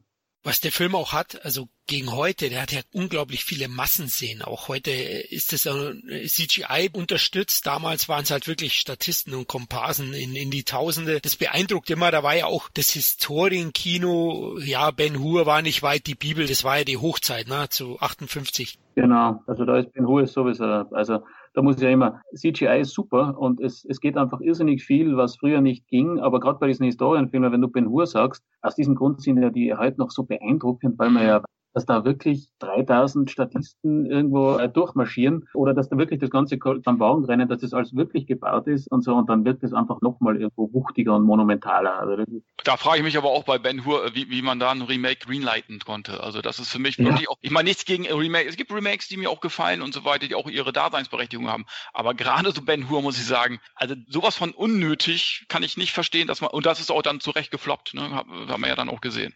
Ja, ich meine, äh, da sieht man am Hauptdarsteller, nicht? Der, der alte Ben Hur, oder ich meine, damit, es gibt ja noch einen älteren aus der Stummfilmzeit, aber jemand, der Ben Hur, den wir alle kennen, der hat einen Charlton Hess, das ist halt ein Mann, das ist eine richtige Statue, nicht? Und der neue Hauptdarsteller, das war irgend so ein, so ein Würstel, sagt man bei uns in Österreich, nicht? also, nein, das konnte nur untergehen, zu Recht. Also, ja, so ein Kevin Klein Model, das die Augenbrauen zupft noch vor dem Kampf und Heutzutage, ja, ich, ich habe den ehrlich gesagt gar nicht geschaut, weil der Trailer hat mich schon so abgeschreckt und du hast ja. recht, also für mich ist Ben Hur Charlton Heston. Es gibt von 21, glaube ich, den Stummfilm, also ist Ben Hur ja ein gutes Remake, der mit Charlton mhm. Heston. Aber ja, die, die neuen Sachen, also es hat mich auch gewundert, dass man dem Film dann 100 Millionen zur Verfügung stellt und was ah. ist es geworden? Ein Megaflop natürlich. Unmöglich. Aber weil du, weil du Kevin davor, weil du gesagt hast, Remakes funktionieren, ich sage immer, das sage ich nämlich auch immer, weil es oft heißt Remake. Natürlich ist man versucht, in der heutigen Remake-Flut zu sagen, funktioniert nicht. Aber wenn man jetzt Sachen wie Scarface oder vom Carpenter das Ding aus einer anderen Welt hernimmt, nicht, ich meine, das sind halt Remakes, die sind spitze und da ist man ja froh, dass es Remakes gegeben hat. Klar, klar. Also das ist, da, da funktioniert und ansonsten. Oder die Fliege, die Fliege zum Beispiel, ja, ne? Fliege, wo ich ja. sage, da macht diese technische Neuerung auch Sinn, das dann auch nochmal neu zu verfilmen. Aber es gibt auch wirklich Dinge, wo ich sage, wie zum Beispiel Ben Hur, absolut unnötig sind. Ne? Also. Ja, oder auch diese ganzen Horror, äh, The Fog äh, Remake und, und, und, unnötig. und Halloween Remakes. Ich meine, das, das, das, ja. Aber es gibt, wie gesagt, es gibt ein paar gute. ja, klar. Aber ich mag Evil Dead zum Beispiel. Das Remake finde ich gut, weil es einen anderen Ansatz hat. Hm. Oh, erste Mal nicht d'accord. ja, also da bin ich, also da bin ich so sehr Fan vom Alten. Da muss ich auch sagen, da hat man das Neue irgendwie nicht dazugegeben. Also das, was beim Alten irgendwie dann auch so gut war, das, diese Kamerafahrten durch den Wald und so weiter, war irgendwie alles frisch damals und toll und gut gemacht. Und der Bruce Campbell, der Hauptdarsteller, auch der Ash, der hat das irgendwie auch so gut gemacht. Und da ist das Neue sicher. Das Neue schaut auch, schaut gut aus und, und ist auch sehr, sehr, sehr blutig und so weiter und mag auch spannend sein. Aber irgendwie, da bin ich auch davor gesessen und habe gedacht, hm, gibt mir jetzt irgendwie nicht. Aber also man hätte ihn auch anders nennen können. Dann hätte ich den vielleicht ein bisschen besser gefunden. So als, als Evil Dead Remake muss, bin ich ganz klar bei Matthias. Ich kann dem auch nicht so viel abgewinnen, ganz ehrlich gesagt. Ja. okay, ähm, jetzt wundere ich mich, ne, stimmt, stimmt, beim, wir haben ja einen Horror-Remake-Podcast gemacht, der Kevin und ich, und ich glaube, ich, Schweinehund, hab den reingeprügelt, ja. zu dem Besten. Also ich mag, ich schätze den sehr, weil er eben einen anderen Ansatz ja. hat. Für mich ist auch Fede Alvarez, der, der Regisseur, einer der großen Hoffnungsträger im Horrorgenre, weil ich Don't Brief auch gut finde. Ja, den habe ich noch nicht gesehen, das soll aber gut sein, gell? Ja. ja. Also ich, okay. ich finde ihn gut, das ist jetzt kein Meisterwerk, aber es ist wirklich ein guter Genrefilm auf jeden Fall. Ich fand mhm. Evil Dead gut, klar, mit, mit dem Original, da gibt es schon Unterschiede. Und Tanz der Teufel ist ja eh für unsere Generation ein heiliger Gral, das muss man auch sagen. Ich habe den lange nicht gesehen. Auf dem Pausenhof gab es nur Gerüchte, dass das alles echt wäre und das, genau. den muss man gesehen haben. Und hier in Deutschland, ja. im Gegensatz zu Österreich, war das aber sehr schwierig wegen der Zensur. Der war ja beschlagnahmt hier. Das ist richtig. Also bei uns war er auch legendär. Und ich muss sagen, er, er, also er ist immer noch gut. Also ich meine, natürlich, wenn ja. man jetzt mit total kritischen Augen hinschaut, klar, man kann immer wie jetzt gewisse Masken oder Effekte sind. Aber das, das spielt da gar nicht so. Er ist immer noch gut und ich finde auch beim, beim ersten Evil Dead, beim Tanz der Teufel, was mir immer gut gefallen hat, ist auch die erste halbe Stunde, die mehr oder weniger nur so Suspense ist, wie sie hinfahren und diese unheimliche Hütte und dann sind die ersten Geräusche und sie finden das Buch. Das ist also im Gegensatz, was dann kommt, dann kommt ja ziemlich ein guten Zauber und ordentliche, ordentliche Effekte auch. Aber diese erste halbe Stunde ist auch noch spannend und er bleibt auch später dann noch spannend, wenn die Hauptfigur, wenn der Ash alleine ist das wirkt immer noch gut. Der ist dann alleine in der Hütte und irgendwelchen ähm, Dämonen ausgeliefert und das, deswegen funktioniert der Film jetzt noch gut, weil er so mit diesem äh, Alone in the Dark Feeling spielt und das, das ist irgendwo zeitlos. Also das kann jeder nachvollziehen, auch heute noch und deswegen finde ich, ist immer noch gut. Da bin ich ganz äh, d'accord mit dir, denn Tanz der Teufel 1 lebt von der Atmosphäre und der Suspense und gar nicht so vom Gore. Ich finde, der, der wurde da teilweise auch falsch gesehen. Natürlich liefert er schon ordentlich dann Gore in der zweiten Hälfte, aber die Stärken des Films, die ihn zeitlos machen, sind genau die Ansätze, die du gesagt hast. Ja. Und ich habe da immer noch, äh, ich habe mir gefriert's Blut, wenn ich den schaue, heute noch. Wahrscheinlich sehe ich mich da immer noch als kleines Kind. Ich habe ihn da mit neun gesehen oder so um den Dreh und ja, das war schon übel, ja, ja. Also da konnte ich einige Zeit nicht schlafen, muss ich ganz ehrlich sagen. Also das glaube ich. Ja, wir hatten damals, ich war 13, 14 und wir hatten ein Double Feature, Tanz der Teufel und das Haus an der Friedhofsmauer von Fulci. Auch aus der Videothek ausgeliehen, Double Feature eben äh, Tanz der Teufel, Haus an der Friedhofsmauer. Das war auch ordentlich, muss ich sagen. Aber einfach auch toll, nicht? Weil also man gruselt sich ja später nie mehr so wie, wie damals in der Zeit, nicht? Also wenn man halt einfach jünger ist, da, da schaut man ganz anders. Und das ist dann schon, das ist dann schon äh, äh schaurig schön wenn man diese Klassiker anschaut. Ja, da hast du recht. Ja, Klassiker. Lass uns zu die Wikinger zurückkehren. Wir waren ja bei dem 58 entstandenen Wikinger. Danach gab es so ein paar weitere Titel. Also die Studios sind auf den Geschmack gekommen. Da gab es dann die Rache der Wikinger 1961. Ist ein italienischer Film mit Cameron Mitchell. Hm, den wird heute kaum mehr einer kennen. Ich habe ihn bildlich schon noch ein bisschen im Kopf, war so ein hellerer Typ. Ähm, und der Regisseur ist äh, sehr erwähnenswert. Mario Bava, der ja im Genre oder im Horrorgenre auch eine Legende Ende ist. Also der Mann hatte unglaublich große Titel abgeliefert danach. Das war 61, den habe ich aber null im Kopf. Ich denke, ihr auch nicht, oder? Nee. Also ich habe ich hab meine, wie du Bava, wie du richtig sagst, der Legende. Also, also italienische Horrorfilme sowieso, Bava und Argento. Da beuge ich mein Haupt. Aber ich kenne den Film leider auch nicht, wobei er sicher witzig wäre. Also was, was der Bava da aus, aus Wikingern macht. müssen, wir, müssen wir mal anschauen. Müssen wir mal anschauen. Ja, muss man mal schauen. Ja, 63 gab es noch eine Hollywood-Version, Raubzug der Wikinger. Der Cast ist sehr interessant. Richard Whitemark und Sidney Portier war dabei. Auch den okay. kann ich mich nicht wirklich erinnern. Äh, mhm. Ist jetzt bei IMDb mit 6,1 durchschnittlich bewertet. Der Barber-Film mit 6,2 sogar ein bisschen höher. Also okay. der stärkste ist schon die Wikinger mit 7,1. Ich denke, den, den kann man sich auch schauen. Den kriegt man auch. Die anderen beiden, da wird es glaube ich schon schwieriger. Da müsste ich jetzt mal recherchieren, ob die aktuell zu bekommen sind. Aber die Wikinger hat eben das erste Ausrufezeichen in Richtung Wikinger-Genre-Film abgeliefert. Ja, lass uns in die die 80er mal nach vorne rücken und den muss ich sagen, habe ich sogar im Kino gesehen. Erik, der Wikinger von 89. ja, Monty Python in Skandinavien oder ich weiß nicht. Also die Anlehnung an den Monty Python Film, die kommt ja nicht von ungefähr, weil der Regisseur Terry Jones hat ja dazugehört, war lange Zeit ja auch mit den Pythons unterwegs und äh, spielt hier auch eine kleine Rolle. Hast du den Film noch in Erinnerung? Also ich mochte ihn damals recht gern. Ich finde, er hat ein bisschen an Qualität verloren über die Jahre. Ich habe ihn seit damals nicht mehr gesehen. Wir waren ja damals auch natürlich wie, wie die meisten Monty Python-Fans und haben Leben des Brian und Ritter der Kokosnuss, weiß nicht, zig Dutzend Mal gesehen. Auswendig, ja, kennt man den. genau, schaue ich heute noch gern. Und Erik der Wikinger, kann ich mich erinnern, hat man dann damals im Zuge des Hypes irgendwie so mitgenommen, einmal auf Video geschaut, aber ich kann mich ehrlich gesagt nicht mehr so gut daran erinnern. Eher so, dass er, dass er okay war, aber wir haben ihn dann nicht mehr jetzt irgendwie so, ich sage jetzt einmal, in, in dem Ausmaß geschaut wie die anderen Monty Pythons. Aber es ist ein guter, ich glaube, ein guter Zeitpunkt, den auch wieder mal zu schauen. Ja, die Dialoge sind relativ ruchlos, also für damals gewesen. Ich fand den, ist halt so eine durchgeknallte Mischung aus Fantasy-Film und Komödie. Ja, klar, eben so Python-mäßig. Klar, erreicht er nie die Qualität. Ist immer die Gefahr so ein bisschen, wenn man die Namen Terry Jones liest, dass man dann sehr hohe Erwartungen hat. Die kann er nicht bestätigen am Ende, aber insgesamt finde ich, ist er, ist er sehr, sehr unterhaltsam. Klar, in der Mitte wechselt der Humor schon mehr in zu Albernheiten. Ja, da zünden dann auch nicht mehr alle Gags und es wird mehr so, so ein Ulk. Aber den kann man durchaus mal schauen. Also wenn man bei Amazon bekommt oder wo auch immer streamen kann, vielleicht in so einem Paket, würde ich ihn eigentlich euch, liebe Hörer, ans Herz legen. Kevin, du kennst ihn auch, oder? Ja, aber auch schon seit dem Zeitpunkt von damals auch nicht mehr gesehen, auch auf Video geguckt. Ich weiß nur noch, war recht aufwendig gemacht. Der Humor, da muss man eben halt auf Monty Python stehen einfach, ne? Äh, ist auch vielleicht auch nicht jedermanns Sache, aber in Deutschland liefen die Filme ja eigentlich immer ganz gut. Also Erik der Wikinger hatte, glaube ich, in Deutschland um die 900.000 Zuschauer. Äh, in Amerika war das ein Spiel, glaube ich, lag bei irgendwie knapp zwei Millionen. Also äh, das ist natürlich nicht, der Humor ist in Amerika vielleicht nie so richtig angekommen. Aber in Europa hier, auch in Deutschland, also liefen die Filme eigentlich immer ganz gut, die Monty Python Filme man muss auch sagen, man sieht schon, wenn man die amerikanischen Zahlen der Filme anschaut, dass die eher auf Römer als auf Wikinger stehen. Ja. wenn man so den Erfolg sieht, weil da können wir gleich zum nächsten Film kommen. Jetzt springen wir gleich ein paar Jahre nach vorne. 2007 kam Pathfinder raus. Auch der war am Flop, 45 Millionen Budget, 10 Millionen nur in den USA eingespielt. Im Gegensatz zu Erik der Wikinger auch in Deutschland wenig erfolgreich, 229.000 Zuschauer nur gehabt. Ich habe ihn damals auf Video gesehen, war ab 18 und ich muss sagen, ich finde ihn eigentlich ganz gut. Er hat aus meiner Sicht wenig zu tun mit Wikingern, denn ja, das barbarische Auftreten von den Wikingern, das erinnert mehr an Orks als an, an die Nordmänner. Ähm, wie findest du den, Matthias? Ich habe ihn auch einmal gesehen. Das ist richtig. Also mit Wikinger hat er fast, hat er fast gar nichts zu tun. Ähm, ich habe das, ich habe das Original gesehen damals. Oh. Pathfinder, dieser, mhm. weiß nicht, Film Lappland oder oder ja, irgendwas skandinavischer Film. Norwegisch, also, ja, genau. Oder Norwegisch, okay, Norwegisch.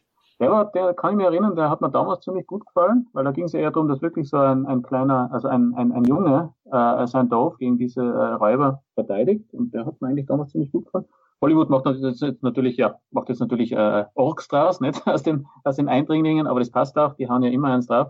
Ja, er war jetzt, er war jetzt okay. Was mir damals auch aufgefallen ist, also das war so ein bisschen ein, ein eine Krux der Zeit damals mit diesem, mit diesem Farbfilter Color Grading, dass irgendwie alles nur mal so blau, schwarz, grau sein muss. Ganz ehrlich, was so ein Farbfilter drüber, dass man irgendwie in den Wäldern noch gar nicht mehr richtig sieht, wo der Wikinger und wo der, wo der Angreifer ist. Also das ist der, der Regisseur, der Markus Nispel, der kommt ja aus der, aus der Videobranche. Also der hat auch dieses Conan Remake verbrochen. Mhm. Ähm, das, das, das Texas Chainsaw Remake war okay von ihm, finde ich. Aber der Pathfinder von ihm, da finde ich, da hat er irgendwie visuell einfach, ich weiß nicht, was er da gehabt hat. Also eben, ich, ich finde, das, das saugt irgendwie alles so farbmäßig ein bisschen ab und möchte nur nochmal betonen, ich bin sonst nicht jemand, der solche technischen Sachen gescheit in die Runde wirft und sagt, ja, hast du das gesehen? Aber bei dem Film ist mir einfach aufgefallen, also an sich könntest du das auch ein bisschen, düster ist okay, aber ein bisschen mehr Farbe drin und nicht alles nur blau, grau, schwarz im Wald wäre wär durchaus sinnvoll gewesen, finde ich. Aber ansonsten, ja, für eine Bierlänge am Abend rennt er, glaube ich, ganz, ganz gut durch. Kevin, wie fandst du? Ja, also wie gesagt, vom Farbfilter her muss ich zustimmen. Da hat, hat er bei Conan ja, glaube ich, ähnlich gemacht. Das war ja auch irgendwie so. Ich bin da auch kein Fan von. Ich weiß auch nicht, was das soll ehrlich gesagt.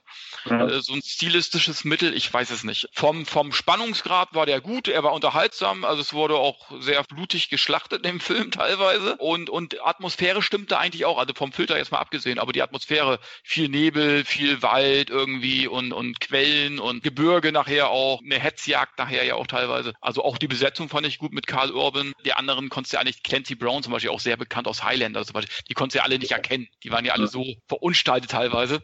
Äh, oder Ralph Möller spielt ja auch noch mit, ähm, auch bekannt ähm, in Deutschland. Aber letzten Endes, den kannst du dir abends angucken. Es ist ein relativ brutaler Wikinger-Film mit Atmosphäre, aber jetzt auch nicht der ganz große Wurf. Ne? Also ich finde aber auf jeden Fall besser als das Conan-Remake. Ist aber auch kein, kein großer Standard.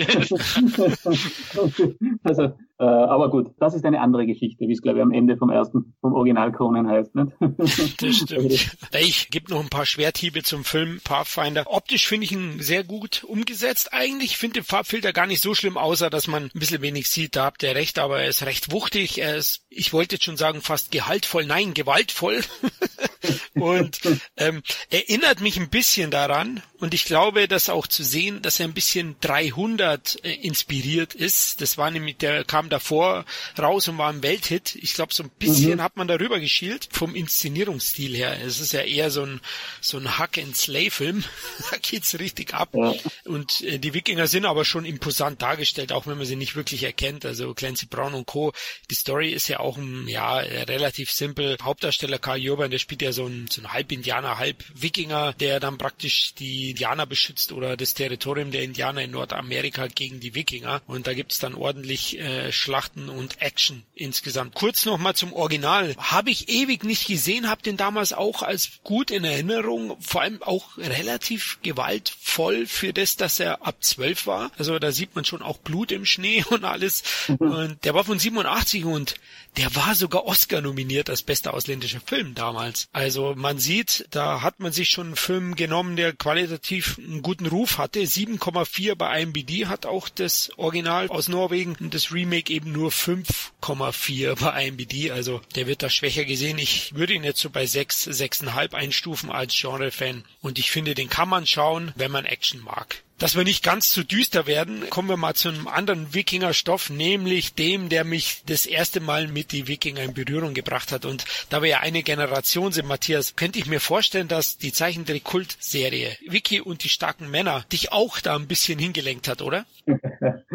War natürlich ein, ein riesen Wiki-Fan. Also ich kann mich halt noch erinnern, ich habe meine Mutter zu Tode genervt, weil ich unbedingt ein Wikinger-Schiff, also so ein kleines Modell, ein Wikinger-Schiff und die drei Schiffe vom schrecklichen Sven haben wollte weil mir das also immer so, so gefallen hat in der Serie, wenn der Sven, also die, die Wikinger verfolgt, dann war das immer so, so cool gefilmt im Vordergrund, das Wikingerschiff vom Halber und vom Wiki im Hintergrund, die drei größeren schwarz-weißen Drachenschiffe vom Sven. Am vordersten Schiff immer so der, der kleine Ungustel vom Sven, der gesagt hat, Chef, Chef, jetzt haben wir sie gleich. Und mir hat das ja immer so, so irrsinnig gut gefallen und ich habe immer gesagt, ich will das, weil ich will das nachspielen in der Badewanne oder sonst wo. Meine Mutter immer, die gibt's nicht, glaub's mir, bis ich es irgendwann einmal aufgegeben habe. Also wie gesagt, riesen Wiki-Fan und ja, also ähm, vielleicht ist unterbewusst dann durch Wiki immer so ein bisschen ein, ein, ein Faible für, für die Notmänner geblieben, das weiß ich jetzt nicht, aber, aber ich weiß, dass ich das damals einfach mit, mit Riesenbegeisterung geschaut habe und, und auch heute noch, wenn ich, also ich mit, mit, mit meinen Kindern, die haben es dann hier und da am Kinderkanal erwischt und die haben das auch geschaut, haben das auch gern geschaut und ich habe mich dann natürlich also ganz, ganz einfach so äh, zur Verfügung gestellt und mit ihnen mitgeschaut, aber nur aus, aus pädagogischen Zwecken, nicht weil es mir gefallen hat. ja, Kann ich sogar verstehen, weil Wiki bietet pädagogisch auch ein bisschen was und auch ich kehre immer wieder nach Flake zurück. Zum Original, es gibt ja eine neue Animationsserie von 2013, hey, eins zu eins die Kopie nur neu umgesetzt. Ich finde, da fehlt halt der Charme an den Figuren. Wahrscheinlich bin ich einfach ein grumpy old man. Aber meine Kids zum Beispiel finden auch das Original besser als eben diese animierte neue Version. Wie findest du die? Boah, du, ich habe ehrlich gesagt, ich habe mal reingeschaut natürlich, äh, weil es mich interessiert hat. Ähm, ich bin da bei dir. Ähm, da ist, ist wahrscheinlich die Nostalgie zu weit irgendwie in mir äh, fortgeschritten, dass ich sagen kann, die neue, na, es gibt mir irgendwie nichts. Andererseits, auch hier, äh, gibt wahrscheinlich genug Kinder, denen es gefällt. Letztendlich geht's ja nur drum. Nicht? Also wenn die damit Freude haben und so, dann, dann passt's eh. Aber für mich persönlich auch, mir gibt es auch überhaupt nichts. Also ich, äh, mal Biene Meier ist es ähnlich. Ich meine, ich bin jetzt nicht so der riesen Biene Meier-Fan, das ist was anderes. Aber da gibt es ja auch eine neue Serie, die irgendwo animiert ist. Und da muss ich auch sagen, jo, das ist jetzt irgendwie auch nichts, wo ich sage, ist das jetzt so viel besser als die alte oder, aber hat auch große Fans und von dem her ist es sicher okay. Also mir, ich, ich habe also weder diese, diese neue Serie noch das, noch, noch, noch der Film von Bully kann ich jetzt viel irgendwie dazu sagen. Also das gibt mir jetzt irgendwie nicht viel.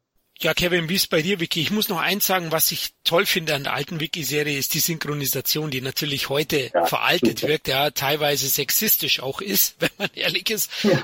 aber wahrscheinlich auch authentisch. Ich meine, die Wikinger werden damals, also da wird die Frau wahrscheinlich schon ins Feuer gemacht haben und, und gekocht.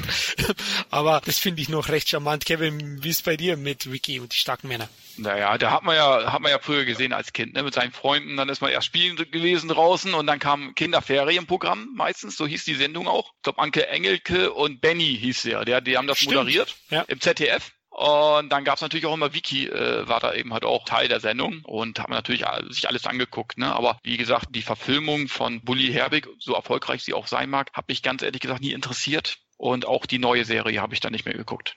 Aber das ist interessant, was du davor gesagt hast, mit der Synchronisation, dass die so gut synchronisiert ist. Das ist mir überhaupt äh, aufgefallen, aber wenn man es jetzt schaut, wie viel hochklassige Sprecher damals Kinderserien synchronisiert haben. Also vom, vom rosa-roten Panther, wo der, wo der G.G. Hoffmann, der, der Sprecher vom Sean Connery, die Reime gesprochen hat, über auch noch die kleinste Kinderserie hat wirklich hochklassige Sprecher gehabt, die man so aus dem Kino und auch aus dem Fernsehen gekannt hat. Und das ist schon, da sieht man mal, was das damals doch auch für einen Stellenwert gehabt hat. Und deswegen, äh, wie richtig davor, eben natürlich ist der Dialog, also klar, also der, der Halver, der Halver ist halt ein Mann, also ein Wikinger und irgendwo aus dem Geist der 70er heraus noch irgendwo konzipiert und geredet. Andererseits, ja, so ist es halt. Aber er, er ist einfach, es ist eine tolle Stimme und ja, von dem her finde ich, dass diese älteren Serien einfach äh, dann toll gemacht meine Kinder mittlerweile fahren jetzt nicht mehr so auf die älteren Serien ab, also so Papas altes Zeug, die schauen jetzt lieber Neueres, ne? aber hier und da, hier und da zeigt man ihnen dann mal was und, und versucht ihnen so, so zu sagen, ja, das ist halt das, was wir damals so geschaut haben, und sie, ja, ist okay, ja, passt. Jetzt schauen wir wieder uns an. Ja, im Nachhinein waren ja eh die Weiber immer die Chefs, ne? Snorre hat ja, der hat ja immer Angst gehabt vor seiner, vor seiner Frau oder auch halber, wenn sie ehrlich waren, ne? Ja. Die, die haben nichts mehr gefürchtet als dem Zorn des Weibes. Ja, zur Realverfilmung ja, habe ich gesehen, den ersten Teil, es gab ja schon eine Fortsetzung. Es war okay. Also man hat sich schon bemüht, man hat schon gemerkt, dass Bully Herbig eine Liebe zur Zeichentrickserie hat Also der Cast war schon bewusst so gewählt, das fand ich schon ganz gut, aber kommt halt nicht so ran an die Zeichentrickserie aus meiner Sicht. Da zu sehr auf Nummer sicher gesetzt und natürlich auf modern. Aber der Film war ein Riesenhit und das sage ich auch immer, das muss man respektieren und das ist auch wichtig für eine Produktionsfirma. Und da hat er dann auch nicht so viel falsch gemacht, das muss man auch sagen. Ja, es wird schon, es wird, mir kommt halt, mir geht's da irgendwie gleich wie bei den Asterix-Filmen. Mir kommt das immer vor wie so ein Kasperltheater. Also irgendwie so, wenn, wenn, ich weiß nicht, diese Comics, Comicfiguren, gerade bei Asterix oder eben jetzt auch bei, bei Wiki, wenn sie dann, sie sind sicher gut kostümiert und schauen auch dann auch aus, aber irgendwie, ich weiß nicht, also es, es ist nicht so meins. Also ich schaue es dann lieber als Zeichentrick, muss ich sagen. Ich gebe dir recht, so ein bisschen auf Cosplay, ne? Wirkt es dann verkleidet und das finde ich auch ein Nachteil, also bei Realverfilmungen. Es gibt natürlich auch äh, lobende Beispiele, aber gibt auch einige. Also die Asterix Realverfilmung, da habe ich einen gesehen und ehrlich, so gut ja. Gerard Depardieu als Obelix spielt und äh, der, der bemüht sich wirklich, aber die Filme haben mir nichts gegeben. Also die Zeichentrick liebe ich ja, also Asterix erobert Rom oder, ja, oder auch der Gallier, also tolle Filme. Bin auch aufgewachsen mit den Comicbänden, die ja teilweise mhm. jetzt auch richtig was wert sind von Asterix und habe ich auch sehr geliebt, stimmt. Zu der Zeit gab es ja einige Zeichentrickserien, also nicht nur Wiki, es gab gefühlt nur sechs, sieben, na, Biene Meier hast du erwähnt, Sindbad habe ich immer gesehen, Pinocchio und ja. die Serie, die ich am meisten geliebt habe. Ich warte schon lange auf eine Realverfilmung von Christian Albert, Captain Future, mein ja. absoluter. Favorit. Ja. Habe ich mir natürlich die Box gekauft. Kennst du auch Captain Future, oder, Matthias? Ja, klar. Das ist ja, und ich glaube, ich habe irgendwo auf Kassette noch die, die Musik von Brun also das Titelthema irgendwo oh. irgendwo äh, aufgenommen. Ich glaube, damals irgendwie vom Fernseher direkt aufgenommen. das ging ja nicht anders. Also ja, ja, das wäre natürlich schon eine coole. Aber das ist ja schon ewig in the making, oder? Also es gibt ja schon ewig Pläne irgendwie, dass man da, dass man da was macht als äh, real. Das ist irgendwie nie was, nie was geworden, oder? Ja, im Moment nicht. Es ist weiter. Wir haben Kontakte ja zu Albert. Ich habe ihn auch schon interviewt okay. in Berlin und ähm, aktuell ist es einfach so, Finanzierungsphase dauert ewig, ne? Weil so ein Sci-Fi-Film, wer Captain Future kennt, weiß, das geht halt unter 50 Millionen nicht wirklich realistisch. Also das ist schon äh, gut gerechnet. Also insgesamt wird es sehr, sehr schwierig, aber er bleibt weiter dran und wer weiß, ob Netflix und Co., die Streaming-Anbieter, es wäre mein persönlicher Traum, dass die sagen, wir finanzieren das Ding. Äh, mhm. Ohne ja. dass ich jetzt da nähere Infos weiß. natürlich gut. Kurz zu Zeichentrickfilme nochmal, Thema Wikinger. Es gab noch einen, der allgemein als sehr, sehr gut gilt. Ich selber habe ihn null in Erinnerung. Ich wollte jetzt mal fragen, ob du den dänischen Film Valhalla kennst von 1986. Nein, könnte jetzt total gescheit sagen, ja, natürlich, aber nein, nein, ganz ehrlich, kenne ich gar nicht. Also gleich mal recherchieren dann. Klingt ja interessant. Vielleicht habe ich ihn als junger Mensch in der Videothek irgendwie spät und dann gesehen, aber bei MBD 7,4, ich meine, das heißt nicht immer alles, aber IMDb ist schon ein guter Gradmesser, finde ich, in den höheren Bereichen. Also das muss man ganz ehrlich sagen, da stimmen so viele Leute ab, da musste erst mal über sieben Punkte kommen. Ist richtig, ja. Gut, dann kommen wir zum weiteren dänischen Film. Aber nicht Zeichentrick, sondern Realverfilmung Valhalla Rising von 2009. Ist es vielleicht der authentischste Wikingerfilm? Hm, gute Frage. Ist mit Sicherheit das Strangeste, würde ich mal sagen.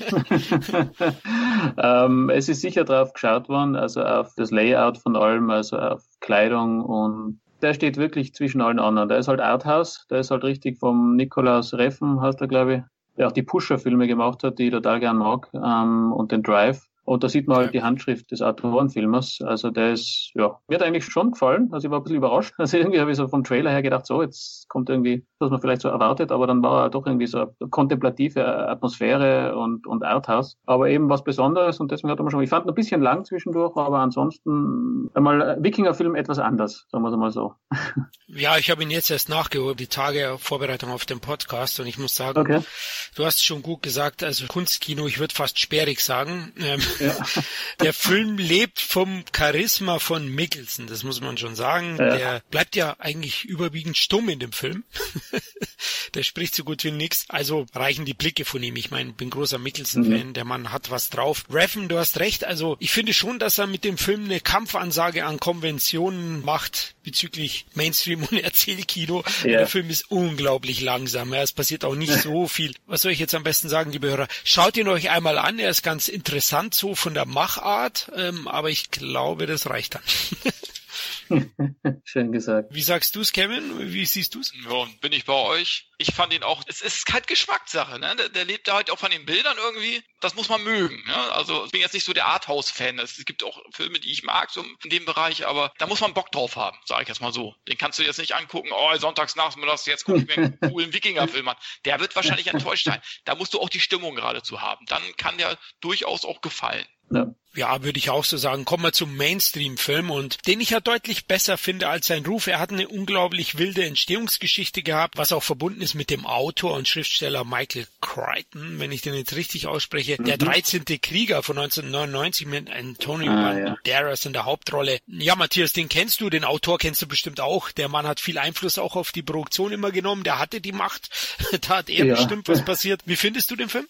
Also ich finde ihn auch besser an seinen Ruf. Also er hat ganz klar seine Mängel und ich glaube, die sind einfach wirklich der Produktionsgeschichte äh, geschuldet. Aber ich finde die Schauspieler in dem Film super. Also ich finde diese Wikinger-Typen drin, die sind einfach cool. Also vom Wikinger-Anführer bis zu den anderen Typen. Ähm, auch der Banderas ist wirklich in Ordnung in dem Film. Er ist spannend, er hat einen super Soundtrack. Also das Titelthema vom 13. Krieger äh, von Jerry Goldsmith ist einfach zum, zum Niederknien, finde ich. Ähm, er hat eben, wie gesagt, storymäßig hat er seine Probleme. Die ersten, die erste Viertelstunde geht irgendwie wie nix. Also das ist irgendwie so, wo man sich denkt, aha, das ging jetzt aber schnell. Und dann ist er irgendwie, finde ich, hat einen sehr guten Mittelteil, wo irgendwie so eine, eine Bedrohung auftritt und dann spielt er aber das Gleiche zum Schluss nochmal, wo man sich irgendwie denkt, okay, jetzt kommt dann nochmal ein Finale Furioso und dann ist das aber unter Anführungszeichen auch nur mehr ein Angriff und ein Kampf. Und das war mir dann ein bisschen, da, da habe ich irgendwie so storymäßig ein bisschen Schwierigkeiten gesehen. Aber andererseits, also ich bin völlig eurer Meinung, besser als sein Ruf, kann man sich gut anschauen, sind coole Typen drin, gute Musik, ist spannend. Also es gibt sicher schlechtere Wege, seinen, seinen Sonntagabend zu verbringen als mit diesem Film, muss ich sagen. Kann ich empfehlen. Kevin, leider an den Kinokassen wenig erfolgreich auch. Naja, also wenn das stimmt, dass er um die 160 Millionen Dollar gekostet haben soll, ich meine, der sieht auf jeden Fall aufwendig aus, das ist keine Frage, da, also da haben die wirklich keine Mühen und Kosten gescheut. 160 Millionen glaube ich nicht dran vielleicht 120 oder 100 Millionen, aber äh, trotz allem ist natürlich trotzdem sehr viel Geld und das ist so ein Film, das ist so ein Spaß-Abenteuer-Movie, sage ich jetzt mal. Ne? Also der mhm. macht einfach Spaß, weil der auch tolle Charaktere hat, finde ich. Auch so diese Freundschaften irgendwie untereinander, auch die Nebencharaktere neben Antonio Banderas sind irgendwie toll gewählt und sympathisch. Dann hast du auch noch so ältere Stars sozusagen, Oldschool-Stars noch dabei wie Omar Sharif, die da schön reinpassen. Dann nicht nur diese, dieser Angriff auf diese Festung, fand ich zum Beispiel sehr cool, sondern auch da, wo sie in diesen Höhlen, ich glaube, da wollen sie mhm. irgendwelche Leute raus. Ich habe das auch schon ein bisschen her, da wollen sie irgendwelche Leute rausholen. Fand ich auch sehr äh, spannend umgesetzt, wo dieser Wasserfall ist und so weiter. Also ist ein Film, der einfach Spaß macht. Den kann ich, wie du schon sagtest, so ein Sonntags-Nachmittagsfilm kann man sich den durchaus äh, angucken. Und auch der Gewaltgrad ist auch nicht ganz ohne, sage ich jetzt mal. Ist jetzt nicht so, dass jetzt überall weggeschnitten wird oder so. Also macht Spaß. Also äh, ich hätte dem Film schon einen Erfolg äh, gegönnt, aber der ist ja nun wirklich äh, in den Kinos, sage ich mal, in Anbetracht des hohen Budgets ist er wirklich untergegangen. Der hatte in Amerika um ein Einspiel von um die 30 Millionen Dollar. Das ist natürlich viel zu wenig. Da gebe ich dir recht. Und der Film ist in den Videotheken dann doch noch ein Erfolg geworden. Der Ruf, finde ich, wird auch von Jahr zu Jahr besser. Bei IMBD hat der 13. Krieger 6,6, was auch ordentlich ist. In Deutschland hat er damals 700.000 Zuschauer, ist auch okay. Ist jetzt kein Mega-Hit. Ich sag mal in Deutschland immer so eine Million ist schon so eine ja. Schwellgrenze, wo du sagst, dann ist es eigentlich ein Erfolg. Wobei bei dem Budget auch nicht. ich finde ihn auch gut. Also da gebe ich Matthias recht. Er hat am Ende nochmal so ein, so Switch, wo ich nicht so gelungen finde. Also also das Finale wird dann der entwickelten Spannung über der Dauer nicht ganz gerecht. Das macht er ja ganz gut. Er lässt sich lange im Unklaren, was dann da ist, was ihr da erwartet und das finde ich wird nicht perfekt aufgelöst. Aber ich denke, Crichton hat da einiges damit zu tun, dass es dann auch nicht so gut lief. Der Regisseur, der ursprüngliche John McTiernan, ist ja eigentlich eine Legende im Genre mhm. und hat eigentlich kaum schlechte Filme abgeliefert, außer seinen letzten Rollerball Remake. der Vogel wild war, sagt man hier in Bayern. 13. Krieger ist aber deutlich besser. Matthias, wie findest du eigentlich Crichton an sich als Schriftsteller und Autor? Also an sich ähm, hat natürlich wirklich Großes abgeliefert. Nämlich nicht nur die, die, die ganz bekannten wie Jurassic Park und so, sondern auch kleinere, spannende Sachen und diese, auch die Vorlage zum 13. Krieger, dieses Eaters of the Dead. Den habe ich selber jetzt nicht gelesen, aber der soll auch ganz gut sein. Na, sicher toller Schriftsteller, hat er absolute Nase für Themen gehabt, auch diese, diese Techno-Themen und auch dieses, dieses Enthüllung, was er geschrieben hat, äh, und, und Nippon Connection im Original, das dann mit John Connery verfilmt wurde, sind alles tolle Bücher. Toller Schriftsteller gewesen, denke ich, mit einer Nase für große Themen, aber ich glaube in der Zusammenarbeit so im Filmbereich sicher nicht vereinfacht. Das sieht man ja an der, an der Entstehungsgeschichte vom 13. Krieger. Und ähm, ich sage jetzt einmal, das, wenn du als Autor mal so weit oben bist, dass du Einspruchsrecht hast in der Produktion, ich meine, das kann durchaus, denke ich, auch gut gehen, ja, aber an sich, an sich glaube ich, ist es besser, wenn, wenn alle irgendwo so bei ihren Leisten bleiben und der, der Schriftsteller halt dann irgendwo die Filmrechte freigibt, vielleicht noch das Drehbuch schreibt und ansonsten die Filmleute werken lässt und nicht so sehr eingreift. King tut es ja auch nicht oder nur ganz selten. Der King ist ja auch so, der, der also jetzt mit E's sowieso verkauft Filmrechte noch und nöcher, aber mischt sich jetzt dann nicht so ein in die, in die, in die Produktionen. Und ich glaube, das ist ganz, ist eigentlich die richtige Herangehensweise. Ich denke auch, der Erfolg von Jurassic Park hat dafür gesorgt, dass er dann so viel Einfluss hatte auch und der hat sich das sicher bei den Verfilmungsrechten damit reinschreiben lassen und er war ja selber mhm. auch als Regisseur mehrfach aktiv. Stephen King hat das ja schnell aufgegeben nach Rea M. zu Recht. Ja. ja, zu Recht, ja. Äh, Crichton hat dann äh, ja doch öfters dann fungiert. Man hat ja auch reine Drehbücher teilweise auch mal geschrieben. Ich glaube Runaway Spinnen des Todes mit Tom Selleck war so ein Ding. Aber du hast recht, abseits von Jurassic Park hat er echt tolle Bücher geliefert. Westworld ist so ein Thema, aktuell ja TV-Serie, die ich sehr gelungen finde. Er hat auch geschrieben Drehbücher von Twister, die Novelle zu Kongo, Sphere hat er geschrieben. Kongo, genau. Timeline war ja auch nochmal so eine Sache. Und auch da gab es Probleme. Ich meine, der Regisseur, wir hatten es im Richard Donner Cast, ne? Kevin, Timeline von Richard Donner, da gab es auch angeblich Probleme mit Crichton und deswegen ist der Film nicht so gut geworden. Also ja, wie Matthias schon sagte, er war mit Sicherheit nicht der einfachste äh, ja, Geschäftspartner, würde ich so sagen. Ne? Also da finde ich es eben halt schon besser. Ich meine, ich kann es teilweise verstehen als Autor, dass man da äh, auch Wünsche hat, wie man so sein, seine Geschichte adäquat umzusetzen hat. Aber man muss eben halt auch Kompromisse machen. Ich glaube, den Stephen King macht das, glaube ich, schon ganz richtig, weil er sagt, ich verkaufe hier meine, äh, meine Rechte, was auch immer, die Filmrechte zu meinen Büchern, kassiere damit ganz gut. Aber er, er sagt aber auch seine Meinung eben halt, ob er die Verfilmung gut oder schlecht fand. Aber letzten Endes mischt er sich jetzt nicht ein. Ja, das ist sicher die, die richtige ähm, Herangehensweise, weil sonst, ja, es ist eh schon schwer genug, so Riesenprojekte zu stemmen. Ja. Und wenn man dann noch von Autorenseite Einmischung hat, ich meine natürlich, was ich davor gesagt habe, irgendwo das Problem, der Autor hat gewisse, äh, der möchte, dass das so realisiert wird. Das kann sein, dass das aber filmisch eben nicht geht. Ja, nur wer sagt ihm das dann? Michael Creighton zu sagen, wir müssen dein Buch anders machen, weil das funktioniert so nicht auf der Leinwand, ja, den, den möchte ich mal anschauen. ihm das gesagt hat. war man dann gefeuert. Ne? Also ich glaube, der letzte war wahrscheinlich Spielberg. danach äh, war es vorbei, da hast du schon recht. Ja. Schwierig. Er war ja sogar im TV erfolgreich, hat Emergency Room kreiert. Ja, also Crichton, der hat wirklich ein Gespür gehabt, das hast du schön gesagt. Also ich kann noch mal empfehlen, Koma ist ein Film, ein älterer Film, den wenige kennen, der ist auch sehr sehenswert. Mit Douglas? Mit ja. Douglas, genau. Ist, ist auch so ein Dystopie-Thriller, ist, ist wirklich gut geworden, der Film an sich und da hat er auch das Drehbuch geschrieben. 13. Krieger, ja, leider nicht so erfolgreich gewesen, wie es für, für mich verdient hätte, abgesehen davon, dass 160 Millionen Budget einfach viel zu viel sind. Äh, wie viel hätte der Film einspielen sollen, ne? Also, dass er dann Erfolg wird. Ja, du musst ja schon mindestens das Dreifache einspielen, um irgendwie schwarze ja. Zahlen zu bekommen, ne? Oder mindestens das Doppelte erstmal und dann irgendwie später äh, an die schwarze Zahlen zu kommen, ne? Ja. Also das Budget war schon sehr äh, mutig, muss man schon sagen. Ja, ich vermute sogar, dass man da irgendwas neu gedreht hat, weil Crichton es nicht wollte und der wird ja auch teilweise mit als Regisseur angegeben. Also vermutlich hat man da echt Szenen nochmal neu gedreht. Ich habe mich jetzt nicht so weit reingelesen, aber nur so könnte ich mir diese Explosion des Budgets erklären. Das ist völlig richtig. In dem Fall weiß ich sogar, dass die Reshoots genau das war, was den Film so teuer gemacht haben. Weil ich meine, also der 13. Krieger ist schon, der schaut schon gut aus, aber 160 Millionen brauchst du für den Film jetzt an sich nicht. Das muss man ganz ehrlich sagen. Und äh, eben, und aber wenn man dann irgendwie ein Drittel nochmal nachdreht äh, und alles da und jeder Drehtag kostet hunderttausende Euro, dann sind es halt die zig Millionen, die dazukommen. Ja. ja, also allein die Drehtage, was das kostet. Aber da kommen wir wieder zu dem Thema, Wikinger ist jetzt nicht gleichzeitig ähm, Blockbuster, denn der nächste Film, den wir besprechen, der ist von 2005 und ich finde, der hat so eine ähnliche Atmosphäre auf eine andere Art wie 13. Krieger und ist leider auch mega flop geworden. Outlander mit Jim Caviezel, der mittlerweile durch die Serie Person of Interest, die ich euch allen nur ins Herz legen kann, die finde ich auch sehr, sehr gut, äh, sehr bekannt ist. Ron Perlman spielt hier noch mit und ja, ist eine recht krude, aber insgesamt doch irgendwie unterhaltsame und atmosphärische Genre-Mixtur aus Alien, Wikinger, Abenteuerfilm, wie soll ich es erklären? ja, Kevin, der war mega flop, ne? Ja, also ich, den USA, glaube ich, kam er nur äh, limitiert ins Kino. 160.000 Dollar Einspiel, wenn man es dann mal so nennen möchte, hat 50 Millionen gekostet, aber die 50 Millionen sieht man den Film auch an.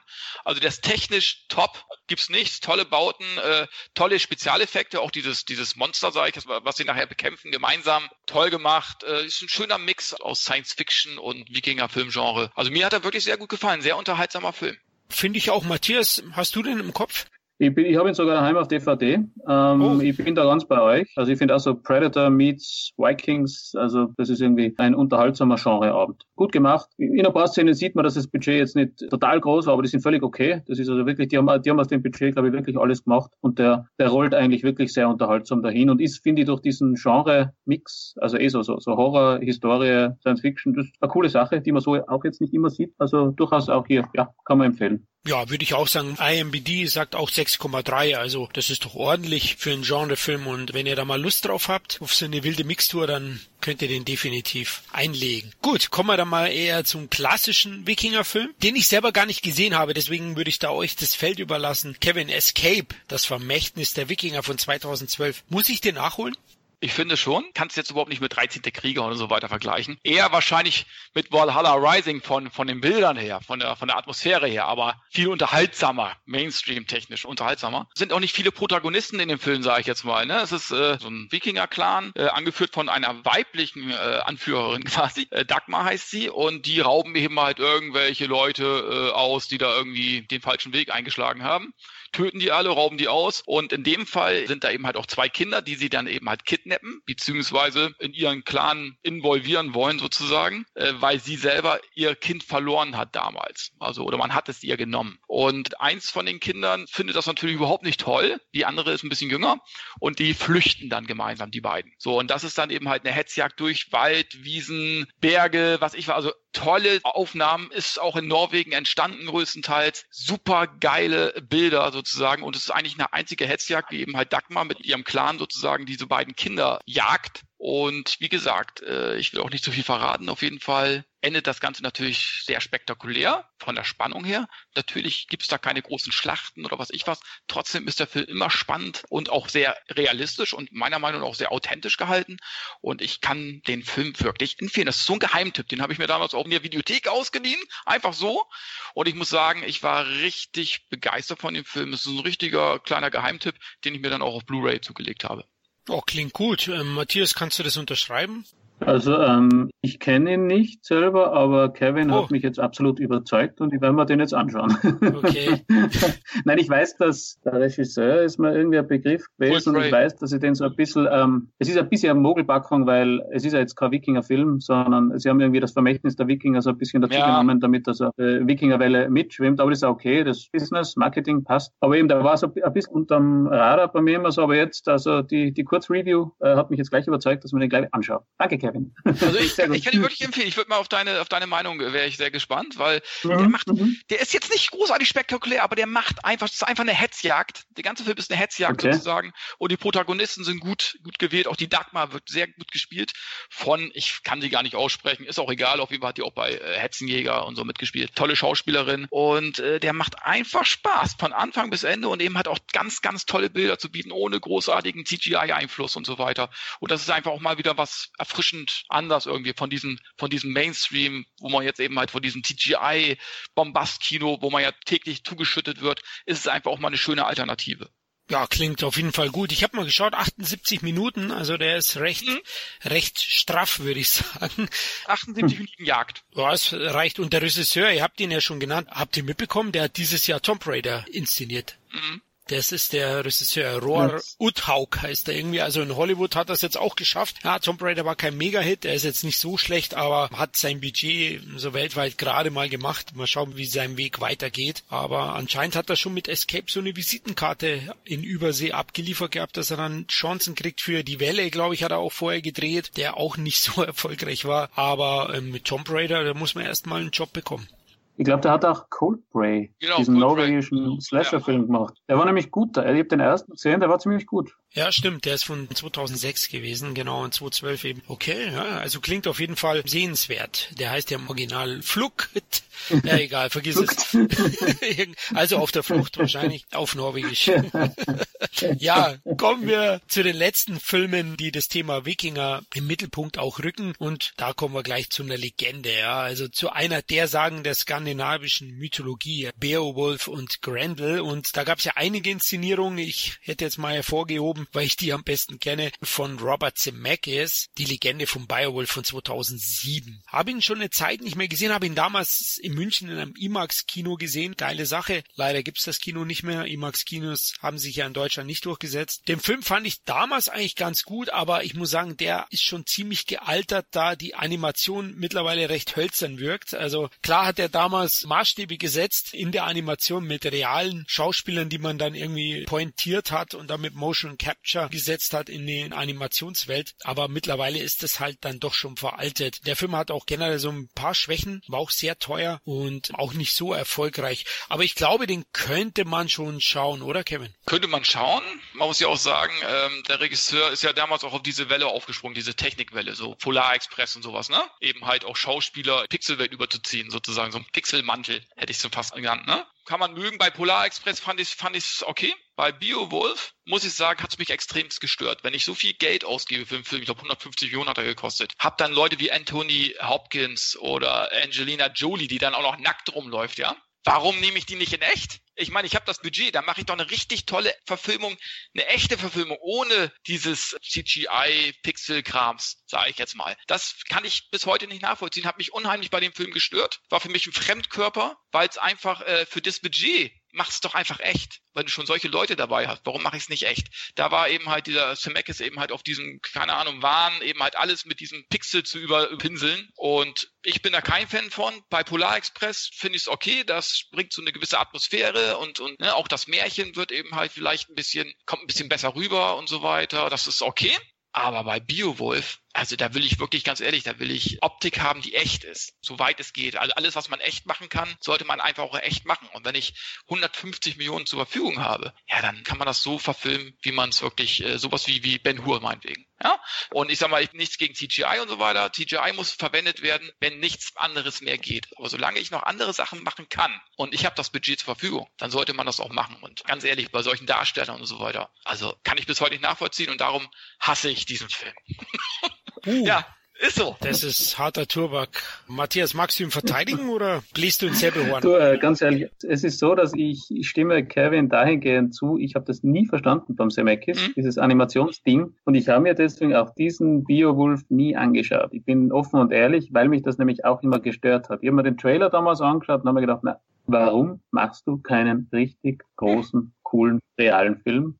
Und deswegen hat er mir aus dem Grund auch nie so richtig äh, interessiert. Ich habe auch den Polar Express, du hast recht, in diesem märchenhaften Ambiente funktioniert eher, wobei ich immer finde, dass die alle unglaublich creepy ausschauen diese Menschenfiguren, so von den, von den Gesichtsausdrücken oder den Nicht-Gesichtsausdrücken, die sie haben, weil alles so steigt. Da habe ich immer gedacht, okay, so Kinderfilm, okay. Mhm.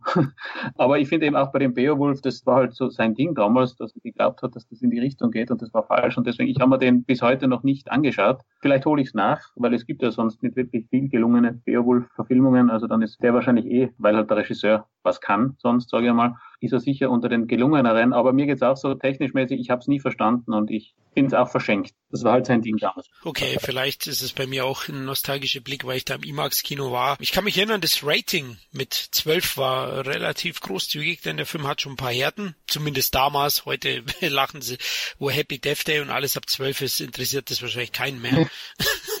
Aber Beowulf, ja, wieso sage ich eigentlich Biowolf? Ich weiß es auch nicht, weil ich es kann. oder, oder auch nicht. ähm, budgetmäßig hast du es ja gesagt, 150 Millionen, nur 80, 82 eingespielt in Amerika, in Deutschland 500.000 und hat Matthias schön erwähnt und Kevin, ja, ähm, Zemeckis hatte da damals so seine Phase mit Animationsfilmen mit dieser Art. Polar Express war ja noch ein großer Hit, dann kam Beowulf, der ja schon kein Erfolg war und danach kam noch, glaube ich, diese Weihnachtsgeschichte mit Jim Carrey ja, in der Hauptrolle, stimmt, die ja. da ein bisschen ja. besser funktioniert hat vom, vom Erfolg, aber auch nicht so der Burner war. Ja, man kann ihn ansehen. Also ich denke auch, Beowulf von Zemeckis ist noch einer der besseren Verfilmungen. Es gibt ja noch einen mit Christopher Lambert von 1999. da wird man schon wissen, da geht's in Richtung Videoproduktion. Fand den damals okay, ja. IMBD sagt 4,0 von 10. Also man sieht ihn anscheinend nicht so gut. Hast du den im Kopf, Matthias? Äh, ich habe jetzt, also ich, ich sehe das Cover vor mir von der Videokassette. Ähm, habe ich mir selber nicht angeschaut. Ich habe natürlich unglaubliche Sympathien für Christopher Lambert, also Lambert im, im Prinzip, weil Highlander ist einfach Highlander, nicht? Das ist für die Ewigkeit einfach ein, ein toller Film. Ja. Aber der, der Christopher hat halt danach nicht so wirklich viel tolle Sachen mehr abgeliefert, also außer Night Moves fällt man immer viel ein. Und dann kam eh schon die Direct-to-Video-Schiene äh, und da war der auch dabei. Also ich, ich habe nie gesehen, Und ja, werden wir wahrscheinlich auch nicht anschauen, außer man stolpert vielleicht im Fernsehen einmal drüber, im RTL 2 oder so. Aber ansonsten, na, kann ich jetzt nicht sagen dazu. Habe ich nicht gesehen. Okay, ich glaube, Kevin war auch nicht dein Film, naja. obwohl Lambert, ich muss auch sagen, gibt dir recht, er hat natürlich eine durchwachsene Vita, oder so nenne ich es mal. Also Lambert ist jetzt kein Gütesiegel mehr. Ja, schon lange nicht mehr. Lambert hat in den 80ern bis Anfang 90er eine gute Zeit gehabt. Wirklich gute Zeit. Mhm. Auch mit Tarzan und was ich was, Greystroke, ne, wie sie alle hießen. Und, und hat auch bei den B-Movies so ein, zwei, drei gute Sachen gehabt. Auch Fortress konnte man sich angucken. Resurrection. Ah, ja. Fortress, ne? Fortress war auch, der erste Teil zumindest war sehr gut. Aber dann spätestens ja. ab Mitte der 90er, pff, also, was ich er hat natürlich auch viele äh, einheimische Produktionen gemacht, französische Produktionen, die kenne ich alle nicht, ne? Aber äh, also ich muss nicht sagen, alles, was danach so kam, Mean Guns und wie sie alle hießen, war nicht mehr so meins. Aber er war schon Spezialist für Schwerter, ja, Filme mit Schwertern. Ja, ja äh, das war wie Karate Kid, ne? wie, wie Ralph Macchio. Der konnte auch kein Karate, da haben, haben sie eine tolle Geschichte drumherum geflochten, dass das nicht so aufgefallen ist. Und die Kämpfe haben ja eigentlich die anderen gemacht. Und bei Highlander ist es ja so, der Charakter des Connor äh, McLeod ist super geil der ganze Film ist super geil. Da fällt es eben halt nicht auf, dass er eigentlich überhaupt nichts mit einem Schwert anfangen kann, nicht so wirklich. Das ist richtig. Und vergessen wir nicht den großartigen Teil 2, der dann kam, nicht? also ich kann mich erinnern, Highlander 2 im Kino und ich habe selten so einen Aufruhr im Kino erlebt, weil normal ist der Kinozuschauer in Österreich so, dass man, man schaut halt und also wenn es jetzt nicht total arg ist, dann ja, geht man halt raus und sagt, der war mies. Bei Highlander 2 war offener Aufruhr. Da waren, naja, da waren schon, also wir haben, wir haben uns den ja auf Video immer und wieder angeschaut und, und dann so, boah, jetzt kommt Highlander 2 und damals war es nicht so ohne Internet, man wusste ja nicht, was auf einen zukommt, nicht? Aber in, in Cinema stand halt drin, jetzt der große Highlander 2, bla bla bla. Und da dachte man sich, okay, jetzt, jetzt kommt halt wirklich der große Highlander 2. Und da kommt der Film so wie er war. Und da waren also auch so Fans wie wir drin und echt so, oh, nicht wirklich. Ja, offener Aufruhr. Also, war lustig. Auf jeden Fall ein sehr interessanter Titel Highlander 2 und wir werden auch in diesem Jahr versprochen, liebe Hörer, noch einen Highlander Cast machen, weil es ist schon interessant über die Entstehungsgeschichte und auch über den Qualitätsabfall zu sprechen. Also die Highlander Reihe ist schon klar, da steht Teil 1, das ist ein Meisterwerk, aber der Rest ist natürlich auch sehr durchwachsen. Da hast du schon recht. Lambert hat so ein paar kleinere Produktionen gehabt, die ich erwähnen möchte. Der Haunted, wo er gegen Ninjas kämpft, ist gut. Der war auch nicht schlecht, ja. Aber da sieht man aber auch da kämpft er am wenigsten mit dem Schwert. Das macht machen andere, das machen seine Co-Stars. Ja, aber seine Stärke, frag mal meine Frau, seine Stärke war immer sein Silberblick. Also,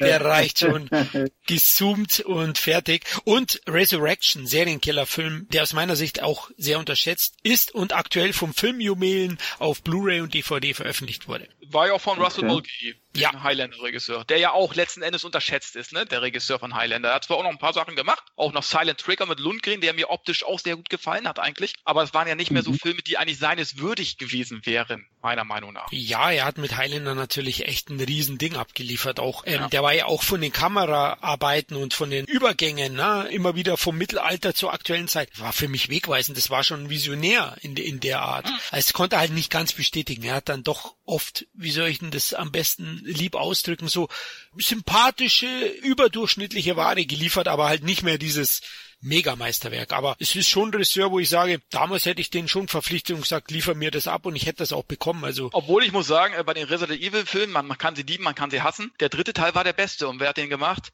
Russell Mulcahy. Okay, okay, Punkt für dich und ihn. Mhm.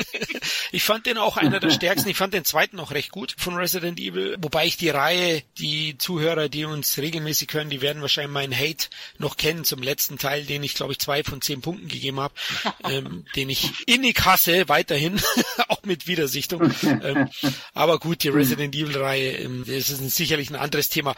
Beowulf, da gab es ja noch eine weitere Produktion, die ich nicht gesehen habe, wahrscheinlich hier auch nicht. Beowulf and Crandall von 2005 mit einem heute sehr bekannten Darsteller in der Hauptrolle, Gerald Butler, die geile Sau. Aber der Film selber äh, scheint auch nicht so gut angekommen zu sein. 5,9 von 10 bei MBD. Hm, ich denke auch, den sollte man erstmal nur versuchen, umsonst schauen zu können im Fernsehen oder so, oder? Ja, da bin ich bei dir. Also ich kenne ihn auch nicht, aber ich denke, wenn man erwischt, mal reinschnuppern. Ja, denke ich auch. Genau, und der Zemeckis-Film hat er bei MBD, das hatte ich glaube ich nicht erwähnt, 6,6, also ist da schon auch am höchsten eingestuft gewesen. Und ich gebe mein Schwert für den Film. Könnt ihr gerne mal schauen, auf jeden Fall. Ja, dann sind wir eigentlich am Ende angelangt. Matthias, gibt's vielleicht noch einen Wikinger-Film abseits der genannten, den du empfehlen möchtest? Boah, also wir waren, wir waren ziemlich akribisch, also äh, sowohl von den Höhen als auch den Tiefen. Ähm, mir fällt jetzt, mir fällt jetzt auf die Schnelle nichts mehr. Ich habe irgendwo im Hinterkopf, dass es noch irgendeinen Wikinger-Film mit Lee Majors, also unserem geliebten Colt für alle Fälle gibt. Aber da wüsste ich jetzt nicht, wie der, wie der heißt genau und wie er ist. Aber ich fand es immer lustig, die Kombination Colt Sievers in einem Wikinger-Film. Ja. Aber ansonsten, na, ansonsten fällt mir jetzt keiner ein im Wikinger-Genre. Haben wir alles durch. Und ich werde mir den Bava, den, den Wikinger-Film von Mario Bava, den werde ich gleich mal, gleich mal suchen. Und diesen Flugfilm werde ich mir auch gleich suchen. Okay. der kann auch interessant. Den werde ich auch nachholen. Ja, Colt Sievers in der Wikinger-Zeit, Kevin, der müsste ja dann seinen Jeep dabei haben, ne? Also. Er müsste seinen Jeep dabei haben und er müsste dann so am Lenkrad so einmal reißen und dann 1000 Meter in die Höhe dann. Äh, richtig, richtig. Und, und Jody und Howie müssten auch dabei sein. Genau. Unbedingt. Genau. Matthias, dann lass uns kurz zu dir zurückkehren. Äh, auf welche Projekte dürfen sich die Leute oder unsere Hörer denn als nächstes von dir freuen? Ähm, naja, wir schreiben für den Heine Verlag eine große historische Familiensaga im Dreißigjährigen Krieg, das Reich der Zwei Kreuze. Wird also eine, eine coole äh, Familiensaga. Ab nächsten Jahr dann äh, ist die in den Buchläden, wenn alles klappt. Und Filmprojekte mäßig, eben wie gesagt, im Moment ist gerade der Kurzgeschichtenband Die Reiche Ernte am Markt von mir. Und Filmprojektmäßig haben wir eben, wir sind an einem Tatort gerade beschäftigt, also Krimi-Bereich, mal was anderes und noch äh, eben zwei andere Projekte, über die darf ich doch nicht sagen. Aber wenn das dann alles spruchreif ist, melde ich mich wieder gerne bei euch. und dann, dann können wir ja vielleicht wieder, wieder sprechen. Würde mich sehr freuen. Ja, würde uns auch freuen. Also jetzt sind wir auch am Ende angelangt. Es hat uns riesig Spaß gemacht. Ja, Nochmal vielen Dank fürs Interview, Matthias. Ja, danke. Wie gesagt, euch auch. Also mir hat es auch sehr Spaß gemacht. Ich glaube, das ist ein sehr gutes Feeling hier. Und falls ihr mal irgendwann wieder über die Action Heroes der 80er sprechen wollt, dann bin gerne auch bereit, einmal abseits von meinen Projekten mal ein bisschen mit euch zu quatschen hier. Macht sehr viel Spaß. Mir hat es auch super viel Spaß gemacht. Und ich denke mal, auch ein Horrorthema würde sich ja anbieten. Also, du ja schon sagst, du bist ja auch Horrorfilm-Fan zum Beispiel auch. Horror sehr also gerne. Großer Fan und immer bereit, da gescheit zu reden drüber, ne? Herr Bernd sagt. Super, ja, da finden wir bestimmt ein Thema. Ja, wir wünschen dir auf jeden Fall weiterhin viel Erfolg und freuen uns schon auf deine kommenden Projekte, Matthias. Dankeschön. Danke. Hat mich sehr gefreut, hier zu sein und euch natürlich auch mit allen weiteren Blogaktivitäten, Zeitschriften, Podcasts. Sehr viel Glück wünsche ich euch. Ja, ja vielen Dank.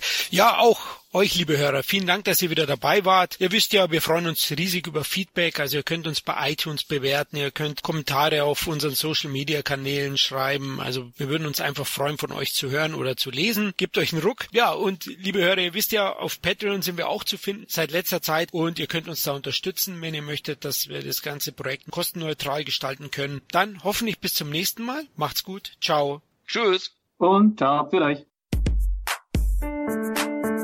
Sin Entertainment Talk, der Podcast des Entertainment Blogs. Mehr Fan Talk über Filme und Serien.